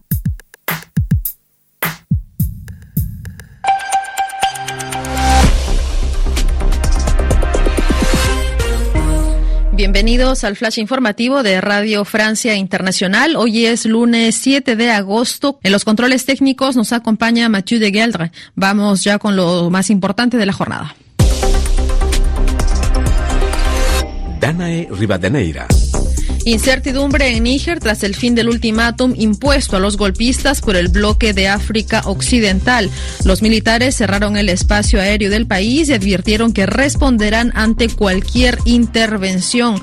Mali y Burkina Faso, países con militares en el poder, han enviado una delegación de apoyo a la capital Niamey. Sin embargo, otros países vecinos como Argelia o Nigeria temen las consecuencias de un posible conflicto en la región. En las próximas horas podría ser expulsado de Senegal el abogado franco-español Juan Branco, inculpado y encarcelado el domingo en Dakar. Branco llegó a Senegal para participar en la defensa del opositor encarcelado Usman Sonko y fue detenido en Mauritania tras orden de captura en su contra. Se le acusa de atentado, complot, difusión de noticias falsas, entre otros cargos. Ya hay fecha en Japón para el vertido de aguas tratadas de la central de Fukushima al mar. Será entre fines de agosto e inicios de septiembre. El primer ministro japonés da garantías de que este vertido no afectará ni al medio ambiente ni a las personas. Rusia lanzará el viernes su primera misión robótica a la Luna desde 1976. Se trata de la primera misión del nuevo programa lunar de Rusia que busca reforzar su cooperación espacial con Pekín en medio de tensiones con las potencias espaciales occidentales por la ofensiva rusa en Ucrania. La Marina marroquí ha recuperado los cadáveres de cinco migrantes senegaleses y ha rescatado a otros 189, cuya embarcación volcó el sábado. Además, en las costas de Túnez, cerca de las ciudades Fax, los cuerpos de 11 migrantes fueron encontrados, mientras que 44 siguen desaparecidos. Desde las ciudades Fax se presume también que salió la embarcación con rumbo a Europa, que naufragó frente a las costas de la isla italiana de Lampedusa. El saldo es de 30 desaparecidos según la OIM. Los primeros solicitantes de asilo llegaron al buque británico BB Stockholm. Es la embarcación prevista por el gobierno del Reino Unido para alojar a las personas migrantes y disminuir así los costos. Una iniciativa calificada por ONGs de derechos humanos como una prisión flotante. Se prevé alojar allí hasta 500 solicitantes de asilo. Tu opinión es muy importante. Escríbenos al correo electrónico prisma.radiounam@gmail.com. Bien, creo que todos hemos escuchado en algún momento hablar de la inteligencia artificial y nos preguntamos cuáles pueden ser los alcances y más, o cómo está formada la inteligencia artificial. Y dentro de estos distintos conceptos que vamos ahora aprendiendo está el de la deep fake, que también quizás muchos de ustedes ya hayan escuchado, y es cuando prácticamente pues suplantan nuestra voz, nuestra imagen, y se pueden hacer incluso eh, videos o pues, se pueden generar un montón de cosas. Y todo esto pues tendría que estar regulado y nos hacemos muchas preguntas. ¿Esto hasta dónde nos lleva, pero sobre todo, ¿cómo saber, por ejemplo, si alguna de ustedes, alguno de ustedes nos, nos suplantan y de repente hasta sale un video y resulta que en realidad no somos nosotros? Todas estas implicaciones que hay. Vamos a entrevistar hoy a Eloy Rosa Pacheco, es, es doctor en ciencias de la computación, eh, ha sido conferencista, ha publicado artículos en diversas revistas especializadas, nacionales e internacionales, sobre inteligencia artificial, aprendizaje de máquinas y ciberseguridad, administrador del Centro de Desarrollo de Aplicaciones Móviles en la FESA Catlán. Doctor, muy buenas tardes, bienvenido. Hola, muy buenas tardes. Este, aquí muy contento este, de platicar contigo. Muchas gracias. Doctor, pues platíquenos qué alcances tiene esto de la inteligencia artificial si hablamos específicamente de la deepfake. ¿Qué es la deepfake? Eh, bueno, sí, eh, la deepfake es una tecnología de reproducción eh, de videos, imágenes y como lo mencionabas también de videos eh, que pueden este, suplantar nuestra identidad este, por un montón de razones, eh, venganza, manipulación a la población, guerra informática, cyberbullying. Y bueno, lo que nosotros observamos aquí es que eh, según los datos eh, que nos dan eh, el MIT, tenemos cerca de 100.000 videos, imágenes, sonido, donde suplantan a artistas muy, muy conocidos, por ejemplo, Jenna Ortega, Tom Cruise, Keanu Reeves, e incluso líderes del mundo. Mm, podemos encontrar que estos líderes del mundo existen incluso los conjuntos de datos eh, que se pueden entrenar para suplantar a personas eh, como Joe Biden, eh, Vladimir Putin, etcétera. Bien, pues esto suena bastante grave, doctor, sobre todo cuando nos dice cuando hay un tipo, a lo mejor cuando puede haber una venganza y entonces te pongo en un video de alguna manera en que no te favorezca diciendo algo que incluso la propia persona nunca dijo, nunca diría, pero ahí está y parece que es real. Y lo peor de todo es si, si, si podemos diferenciar fácilmente o no cuando se trata de deepfake o cuando no, doctor. Sí, de hecho, eh, para diferenciarlo, eh, ya hay cuestiones, eh, por ejemplo, los deepfake. Eh, muchas veces, si somos muy observadores, estos no, no pestañean o, o, hay un problema en la forma en la que pestañean, incluso la, los rostros como que no se ajustan bien a, a todo esto. pero también de, todas estas eh, cosas, el problema está o, radica principalmente a que, por ejemplo, la, la DARPA, eh, que es una organización de Estados Unidos, está trabajando en el tema para poder eh, diferenciar los deepfakes de, los que no son. Y el problema de esta investigación es que fortalece incluso aún más el deepfake. Y ahora tenemos en, en tiempo real que se puede estar generando en tiempo real. Eh, y bueno, eso incluso para los expertos en, psicología, en análisis de comportamiento, pueden eh, analizar el comportamiento eh, de las personas para determinar si es o no esa persona, o incluso la forma en la que ellos caminan, lo que se llama como el jaywalking. Ajá. Muy bien, pues sí, todo es interesante. Fíjese, estaba buscando aquí números que nos puedan dar cuenta de cómo, cómo, qué hay de la deepfake y cómo, si podemos o no identificar a personas eh, que estén, eh, a personas que hayan sido suplantadas su, su su voz, su imagen, y dice que los humanos no pueden detectar el habla falsa el 27% de las veces, según descubrieron investigadores del University College London durante un estudio eh, donde se presentó a 529 personas muestras de audio genuinas y falsas y les pidió que identificaran las falsificaciones profundas. Los participantes solo pudieron identificar el audio falso el 73% de las veces, aunque la precisión de la detección mejoró en un 3.84% en promedio después de recibir capacitación para reconocer aspectos del habla falsa. Esto eh, si, echamos una mirada al futuro, porque no todos sabemos hacer esto y, demás, y ojalá que tuviera pues un reglamento muy claro en cuanto a la ética o al uso de esto y que se pueda regular. Hay una eh, ya existe actualmente una regulación que sea clara en este sentido, doctor. Eh, bueno, en este caso mm, el, el, gobierno actualmente ha promovido muchas eh, leyes eh, precisamente en cuestiones de seguridad de informática, aunque eh, aún eh, están en construcción y, en y en trabajos en las diferentes comisiones de, de tecnología sobre eso. Entonces los delitos que pudieran ser precisamente son los delitos clásicos o la comisión de delitos clásicos como suplantación de identidad y, y, similares pero mm, eh, particularmente de esto, aún eh, se está haciendo trabajo en el Congreso.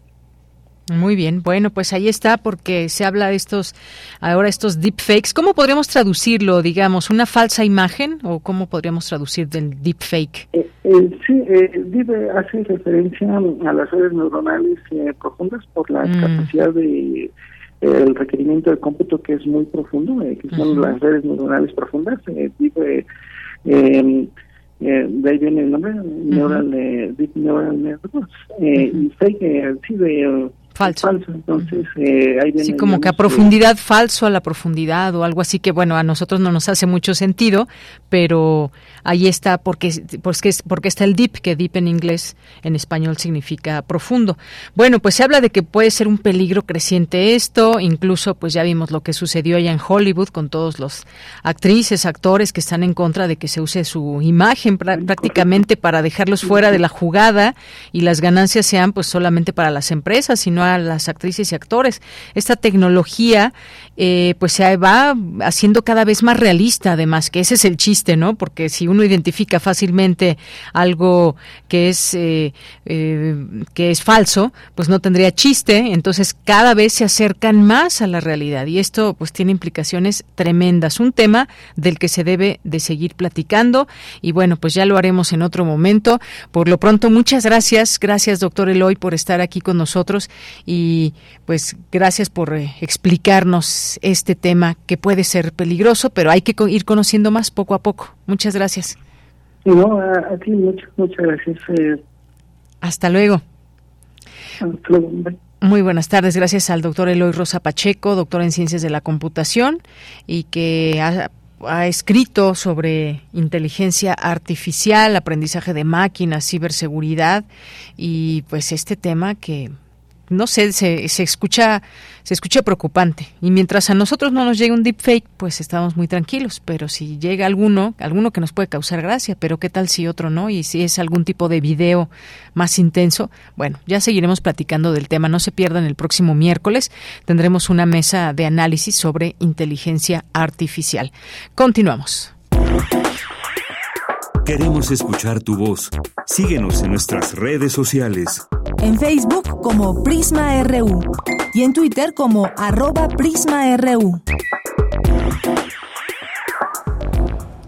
Bien, ya está con nosotros eh, Julio Reina Quirós, que se ha vuelto ya un, un eh, colaborador en este espacio de Prisma RU para hablarnos de temas de turismo.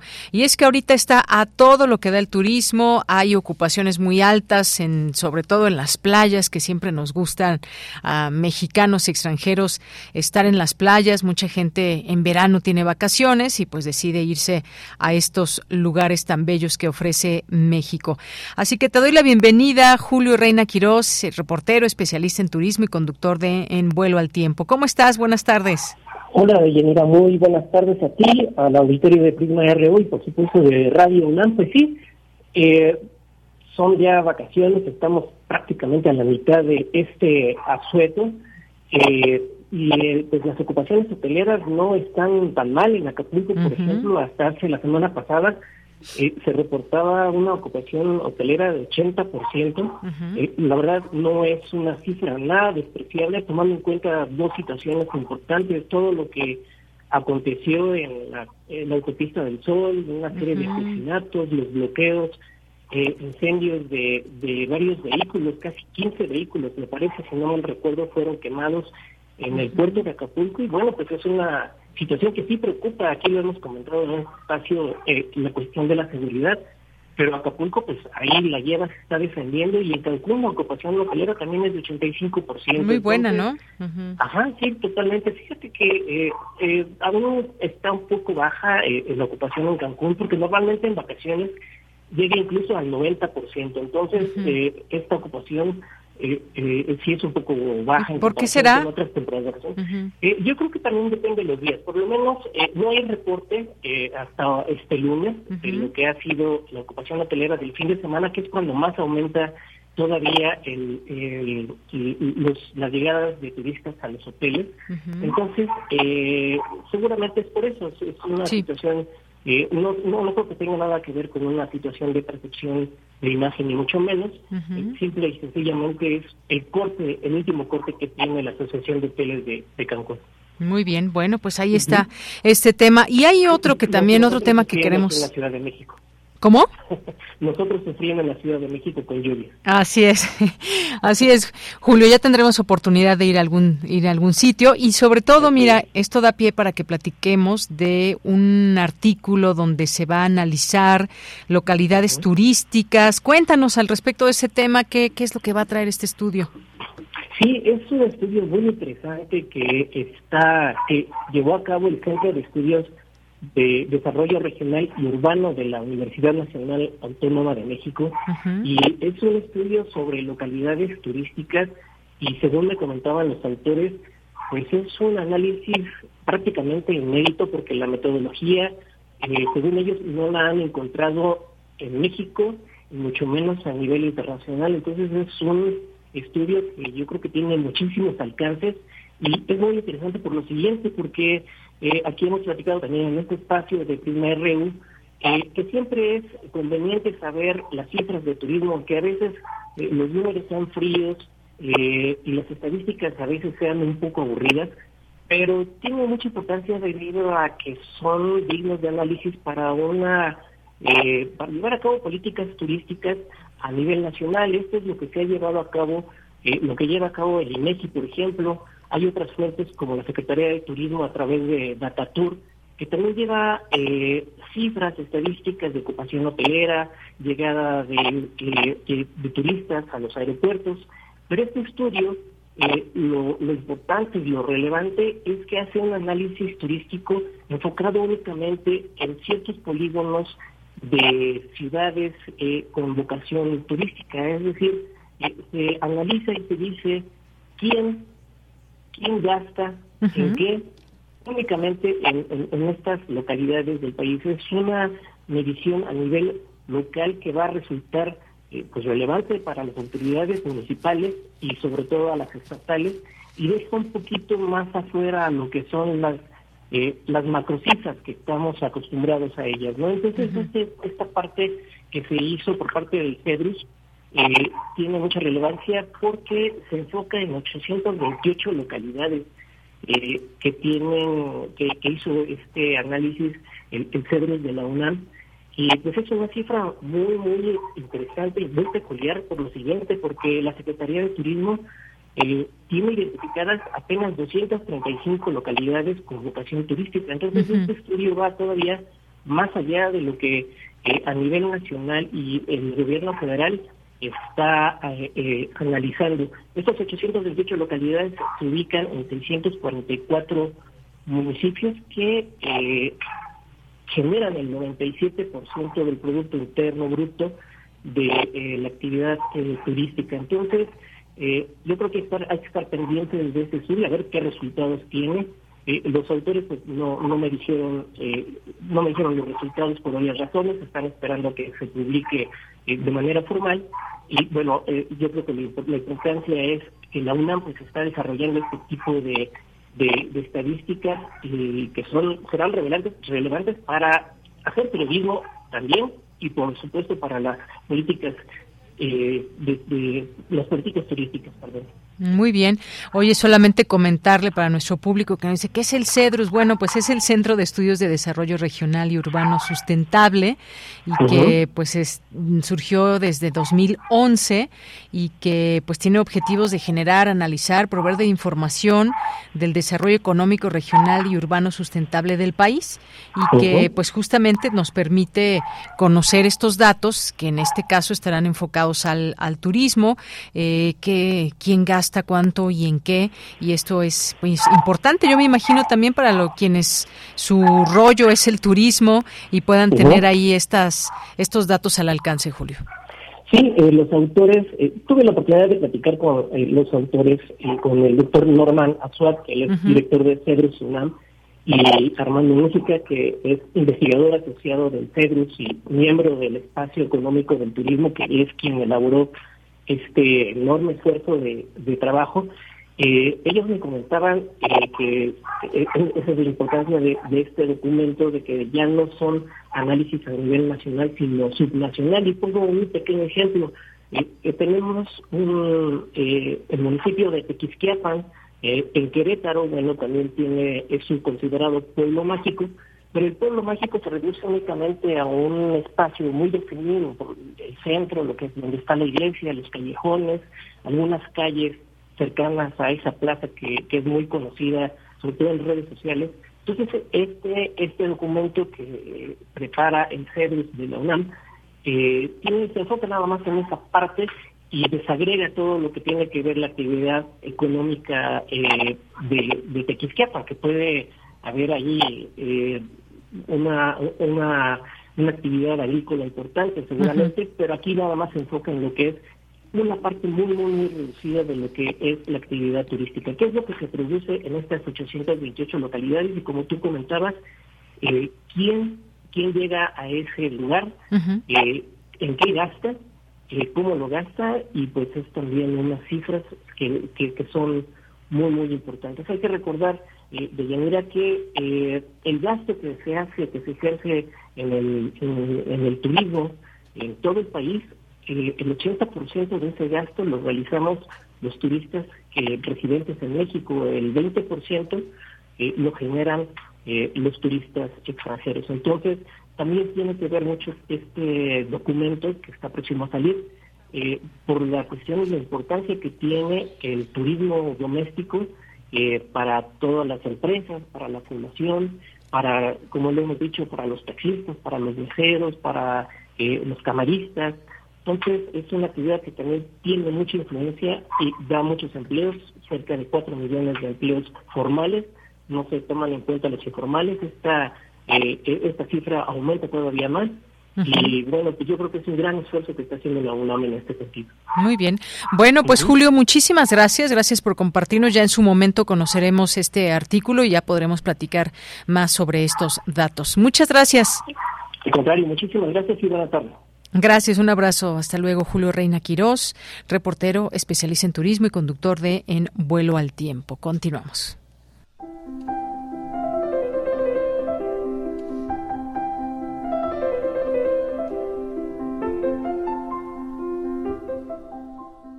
Cartografía RU con Otto Cázares.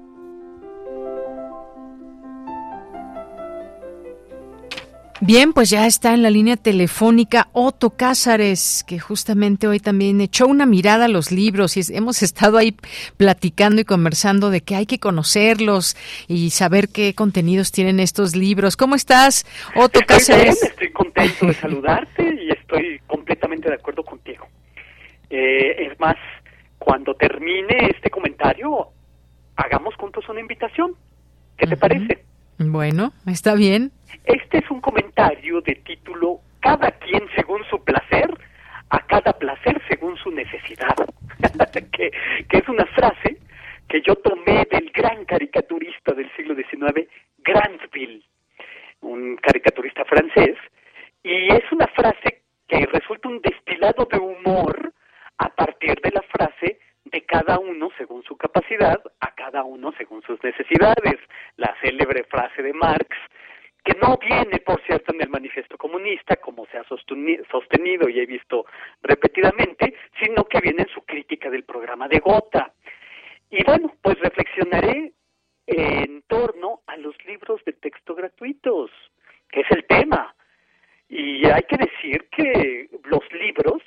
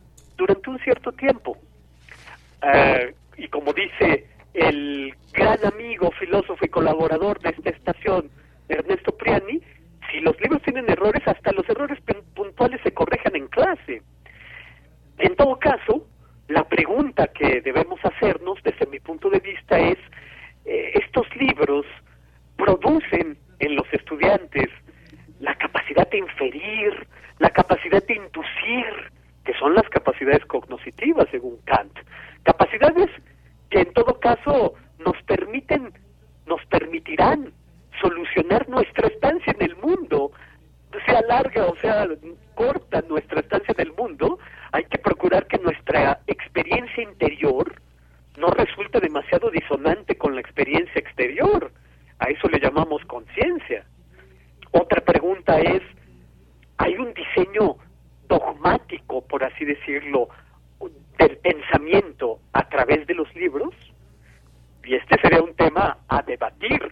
Y es un tema para editores, es un tema para lectores y estudiantes, que puede sonar un poco a ciencia ficción, que es el tema de los implantes, el tema de los falsos recuerdos. ¿Es posible implementar falsos recuerdos o falsaciones deliberadas en esas páginas impresas? Porque aquí lo que resultaría eh, interesante sería pensar que si a través de lo que aprendo me engaña la razón, pues estoy en un error. Y si me engaña el entendimiento, estoy en una ilusión. Entre error y ilusión, más tarde que temprano va a venir a, va a sobrevenir en mí una crisis. Y no solamente una crisis de lo que sé, sino una crisis de lo que soy. Y viniendo una crisis de lo que soy, solo puede volverme cínico o puedo volverme amargado. Yo creo que la, la filosofía de la identidad y del desarrollo de la personalidad no puede estar fuera de la comprensión pedagógica. Por lo tanto, la pregunta que hay que hacerles a los libros es, ¿comprenden sus páginas incitaciones al sentido común? Porque se trata, claro, de comprender al mundo sin renunciar al deseo de cambiarlo, pero no al revés, renunciar a comprender al mundo en su complejidad por el deseo de cambiarlo. Enseñar y aprender a devenir para después sobrevivir lo más dignamente en un mundo que está cambiando todo el tiempo.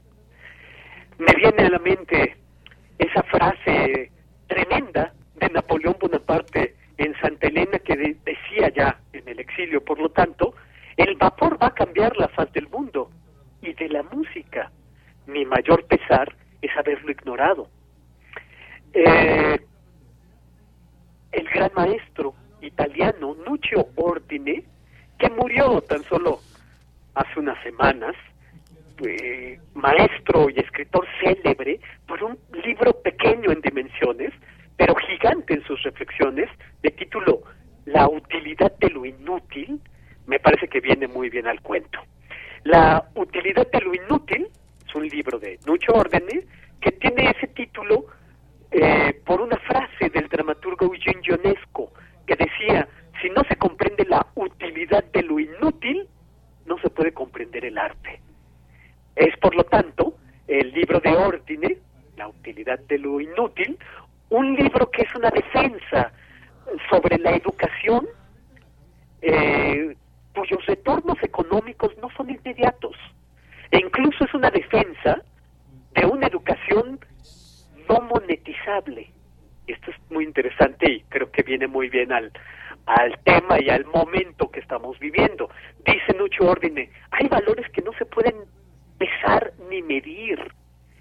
Y estos valores aluden a las continuas metamorfosis del espíritu en los estudiantes. Ah, hay que buscar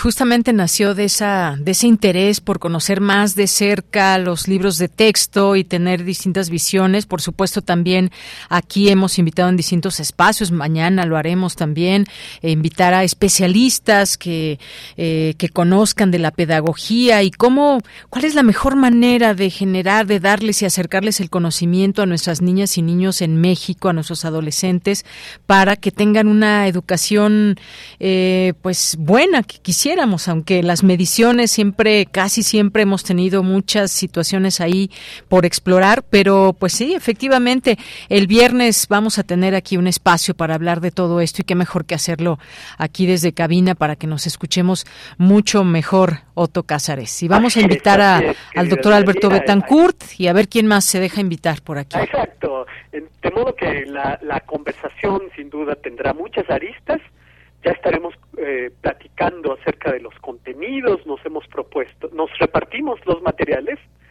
para platicarlos, entrar en detalle y saber de qué estamos hablando, ¿no? Para no hacernos eco ni de las maledicencias ni de las autocomplacencias. Muy bien, bueno, pues muchísimas gracias Otto, un abrazo y ya nos veremos pronto para seguir hablando del tema. Por supuesto que sí, querida Deyanira. Un abrazo para ti y para quienes nos escuchan. Un abrazo, Otto Cázares. Buenas tardes. Continuamos y nos vamos ahora a Cultura con Tamara Quirós. Cultura RU. Como siempre es un gusto saludarte y saludar al auditorio de Prisma RU que nos acompaña a través de las frecuencias de Radio UNAM. Nos acercamos a la recta final de esta transmisión, no sin antes dejarles una recomendación literaria. Para todos aquellos que quieran entender la historia de México de una manera diferente, les invitamos a descubrir los libros de México antes de ser México y adentrarse en la historia de nuestro país, muy al estilo de uno de los dibujantes más reconocidos y se trata de Patricio Monero. Él es conocido por su humor, sus dibujos y garabatos que han aparecido a través de los años en los periódicos nacionales. Patricio presenta el tercer tomo de su colección de libros México antes de ser México, donde aborda temas como la temporalidad en que se pobló el continente americano, qué es Mesoamérica y la cultura olmeca, cuál es el periodo clásico mesoamericano y varias preguntas que se verán respondidas en las páginas de estos tres libros. Y para saber más sobre esta tercera entrega, México antes de ser México, conversamos con Patricio Patricio Monero. Recientemente lanzaste México antes de ser México, el tomo 3. En el primer tomo hablaste del, del, poblamiento del continente, en el segundo abordas el preclásico, la historia de los olmecas, los zapotecas, los mayas y me gustaría que nos platicaras en este tercer tomo cuáles son los temas que se abordan, ¿no? En la primera parte del periodo clásico.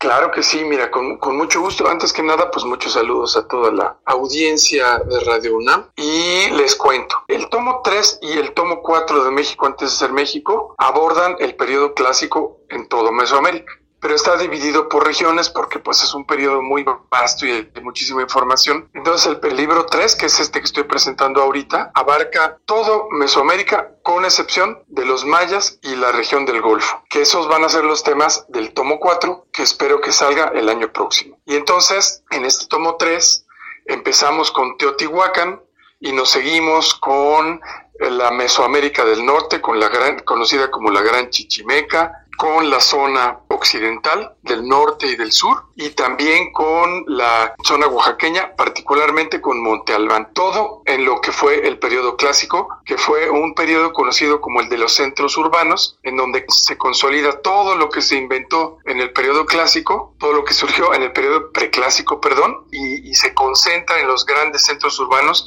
que crecieron muchísimo como Teotihuacán, que fue una megalópolis. Hablando de Teotihuacán, en tu libro mencionas, por ejemplo, que tenían una unidad de medida. También hablas de los huachimontones. ¿Qué nos puedes decir de estos dos temas que, bueno, me llamaron la atención, ¿no? Yo no sabía que tenían, por ejemplo, esta unidad de medida. Pues mira, la unidad de medida que se conoce ahora como un saburo, porque quien descubrió esto fue un arqueólogo japonés, mexicano, yo digo que es japomex, que se llama Saburo Sugiyama, este, él lo descubrió y entonces para hacerlo fácil los demás arqueólogos le empezaron a llamar a esta medida un saburo, ¿no? Que son 80 centímetros. Y él lo descubrió pues viendo y haciendo estudios en Teotihuacán, descubrió que esta era la unidad de medida que utilizaba. Eso bueno, lo podrán leer a más, más extensión en el libro. Y esto de los guachimontones, bueno, hay una zona arqueológica en Jalisco que se llama los guachimontones y que pertenece a una de estas culturas del norte de Mesoamérica que está situada en esa área y que eh, construían unos basamentos circulares. Como diría mi maestro López Austin, no eran pirámides porque las pirámides eran piramidales y estas no son piramidales sino son redondas, ¿no? Son basamentos circulares que, que representaban la montaña sagrada en ese caso eran circulares, ¿no? Y se les llaman así, se les conocen como los guachimontones. Así es.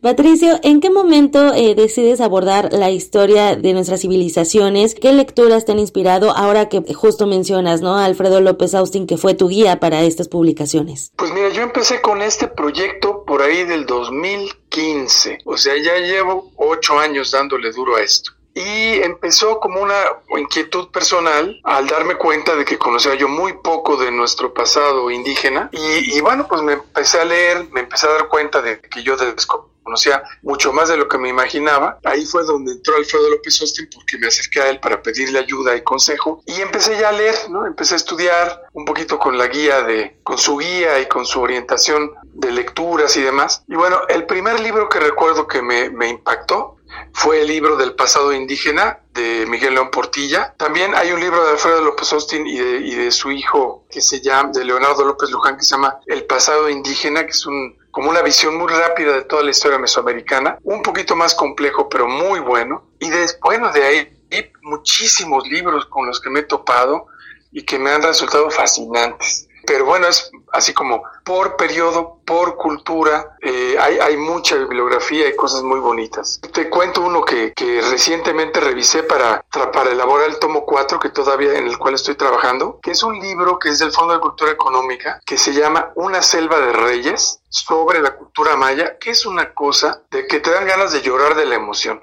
Y así como eso, pues me he encontrado muchos libros muy bonitos. Excelente. ¿Cuál ha sido el reto de para realizar estos libros? ¿No hay una investigación previa, hay lecturas previas eh, y, obviamente pues también entender la historia, ¿no? Primero tú para después comunicárnosla a nosotros a través de imágenes, de pinturas, de los murales y sobre todo de humor. Nos ha tocado, yo creo que muchos en México se han de sentir identificados, que nos enseñan historia desde la primaria, pero nos las hacen aburrida o tediosa. ¿Cuál ha sido el reto para ti de abordar la historia y hacerla entretenida? Pues mira, los retos en cada uno de estos libros son muchos. El primer reto es que yo no soy ni arqueólogo, ni historiador, ni antropólogo. Entonces yo no estudié estos temas previamente. Eh, entonces el primer reto es la parte de la investigación, la lectura, entender los temas. Hay temas que me han costado muchísimo trabajo de medio entender, como por ejemplo en el tomo 2, el tema del, de los calendarios, de la escritura y la numeración, qué bárbaro, me sacó canas. Y cada uno de los libros pues me plantea retos, ¿no? O sea, retos de, entender y de, y de descifrar. Ahora, luego viene el reto de contar. Una vez que ya medio entendí, bueno, ahora qué, qué cuento y cómo lo cuento. ¿No? Seleccionar, por ejemplo, la información es tanta que es todo un reto el qué cuento y qué dejo fuera. Eso ya también es un reto de por sí. Y después contarlo de manera que sea interesante, divertida y accesible. Y luego viene la parte de la ilustración, el, seleccionar las imágenes, el trabajarlas, los dibujos que voy a hacer, eh, y luego viene también la parte de las caricaturas, que queden bien, que queden chistosas, que queden divertidas, y después la parte del diseño. Entonces, cada etapa y cada libro ha sido un reto, pero debo decirte que siempre han sido retos muy gozosos. Hasta el momento no he sufrido con la elaboración de los libros. Ha sido puro disfrute. Mucho trabajo, pero muy, muy disfrutable. pues enhorabuena por eso, Patricio. Eh, nos contagias esa pasión a través de tu voz y bueno, también a través de los libros. Y bueno, nos dices pues que... Mira, mira, me da mucho gusto que me digas esto porque, porque mi eh, objetivo es de verdad despertar ese interés y si puedo despertar pasión por el tema, aún mejor. Entonces yo lo hago con mucho gusto, con mucho interés y con mucha pasión y eso me gustaría transmitirlo. Sin duda lo haces. Oye, Patricio, mencionas que bueno, este es un tercer tomo del que de este del que nos hablas, ¿no? Que falta un tomo cuatro, ¿cuántos tomos más o hasta dónde va a llegar eh, hasta dónde vas a abarcar, qué parte de la historia vas a abarcar? Pues mira, a mí me gustaría que fueran tres libros más, porque pues cada libro me lleva muchísimo tiempo y mucho trabajo, pero es posible que sean cuatro. Voy a llegar hasta la conquista, pero me falta el tomo cuatro, en el cual ya voy avanzado, que es el periodo clásico maya, y en la, y en la región del Golfo. Luego viene el posclásico, que es un tema muy amplio, un periodo muy amplio y muy, rico, que empieza, imagínate, desde los toltecas y termina con los mexicas. Entonces, pues es muchísimo lo que hay que abarcar. Por eso creo que es posible que tengas que hacer dos libros también de ese periodo. Y después viene el de la conquista, con el cual quisiera yo terminar esta serie. Entonces, te digo, faltan tres o cuatro libros. Excelente, bueno, pues estaremos al pendiente para eh, saber más de estos libros. Patricio, pues muchísimas gracias por ampliarnos este panorama, por hablarnos de México antes de ser México, este tomo 3 que lo encontramos bajo el sello Grijalbo de Penguin Random House. Muchas gracias por tomar la llamada y por explicarnos al auditorio de, de Prisma RU de Radio UNAM. Muchas gracias a ti, abrazos a todo el auditorio de Prisma y nada más les digo, el tomo 3 se puede conseguir ahorita en todas las librerías y el 1 y 2, que es un poquito más difícil porque ya tienen un tiempo, se puede pedir en, ya sabes, en los lugares muy famosos por internet y, les llega hasta su casa. Excelente. Y también el, el tomo 3 va a estar en audiolibro, ¿verdad? El, fíjate que ahorita el tomo 2 y el tomo 3 están en audiolibro y vamos a trabajar en el tomo 1 también para que lo puedan conseguir. Ya está en el libro electrónico y también van a estar en audiolibro. Muy bien, pues tenemos diversas opciones para poder leerte o en su caso escuchar. Pues muchas gracias, ¿eh? abrazos para todos, todas y todes. Patricio Monero es autor de México antes de ser México. Esta publicación lo encuentran bajo el sello Grijalbo. Hasta aquí la información. Que tengan excelente tarde. Hasta mañana. Y pues ya nos despedimos, nos toca despedirnos en este día lunes iniciando la semana. Muchas gracias por su atención, por sus mensajes y por todo eh, sus atenciones que siempre y constantemente tienen, que en principio pues es escucharnos aquí en el 96.1 de FM. Yo soy Deyanira Morán y a nombre de todos mis compañeros que forman parte de este equipo de Prisma RU, nos despedimos y le deseamos lo mejor, un buen arranque de semana, esperamos tenerlo, eh, por supuesto, y hay que buscar que sea una buena semana. Con eso nos despedimos. Hasta mañana. Buenas tardes. Buen provecho. Radio UNAM presentó Prisma RU. Una mirada universitaria sobre los acontecimientos actuales. Prisma RU. Relatamos al mundo.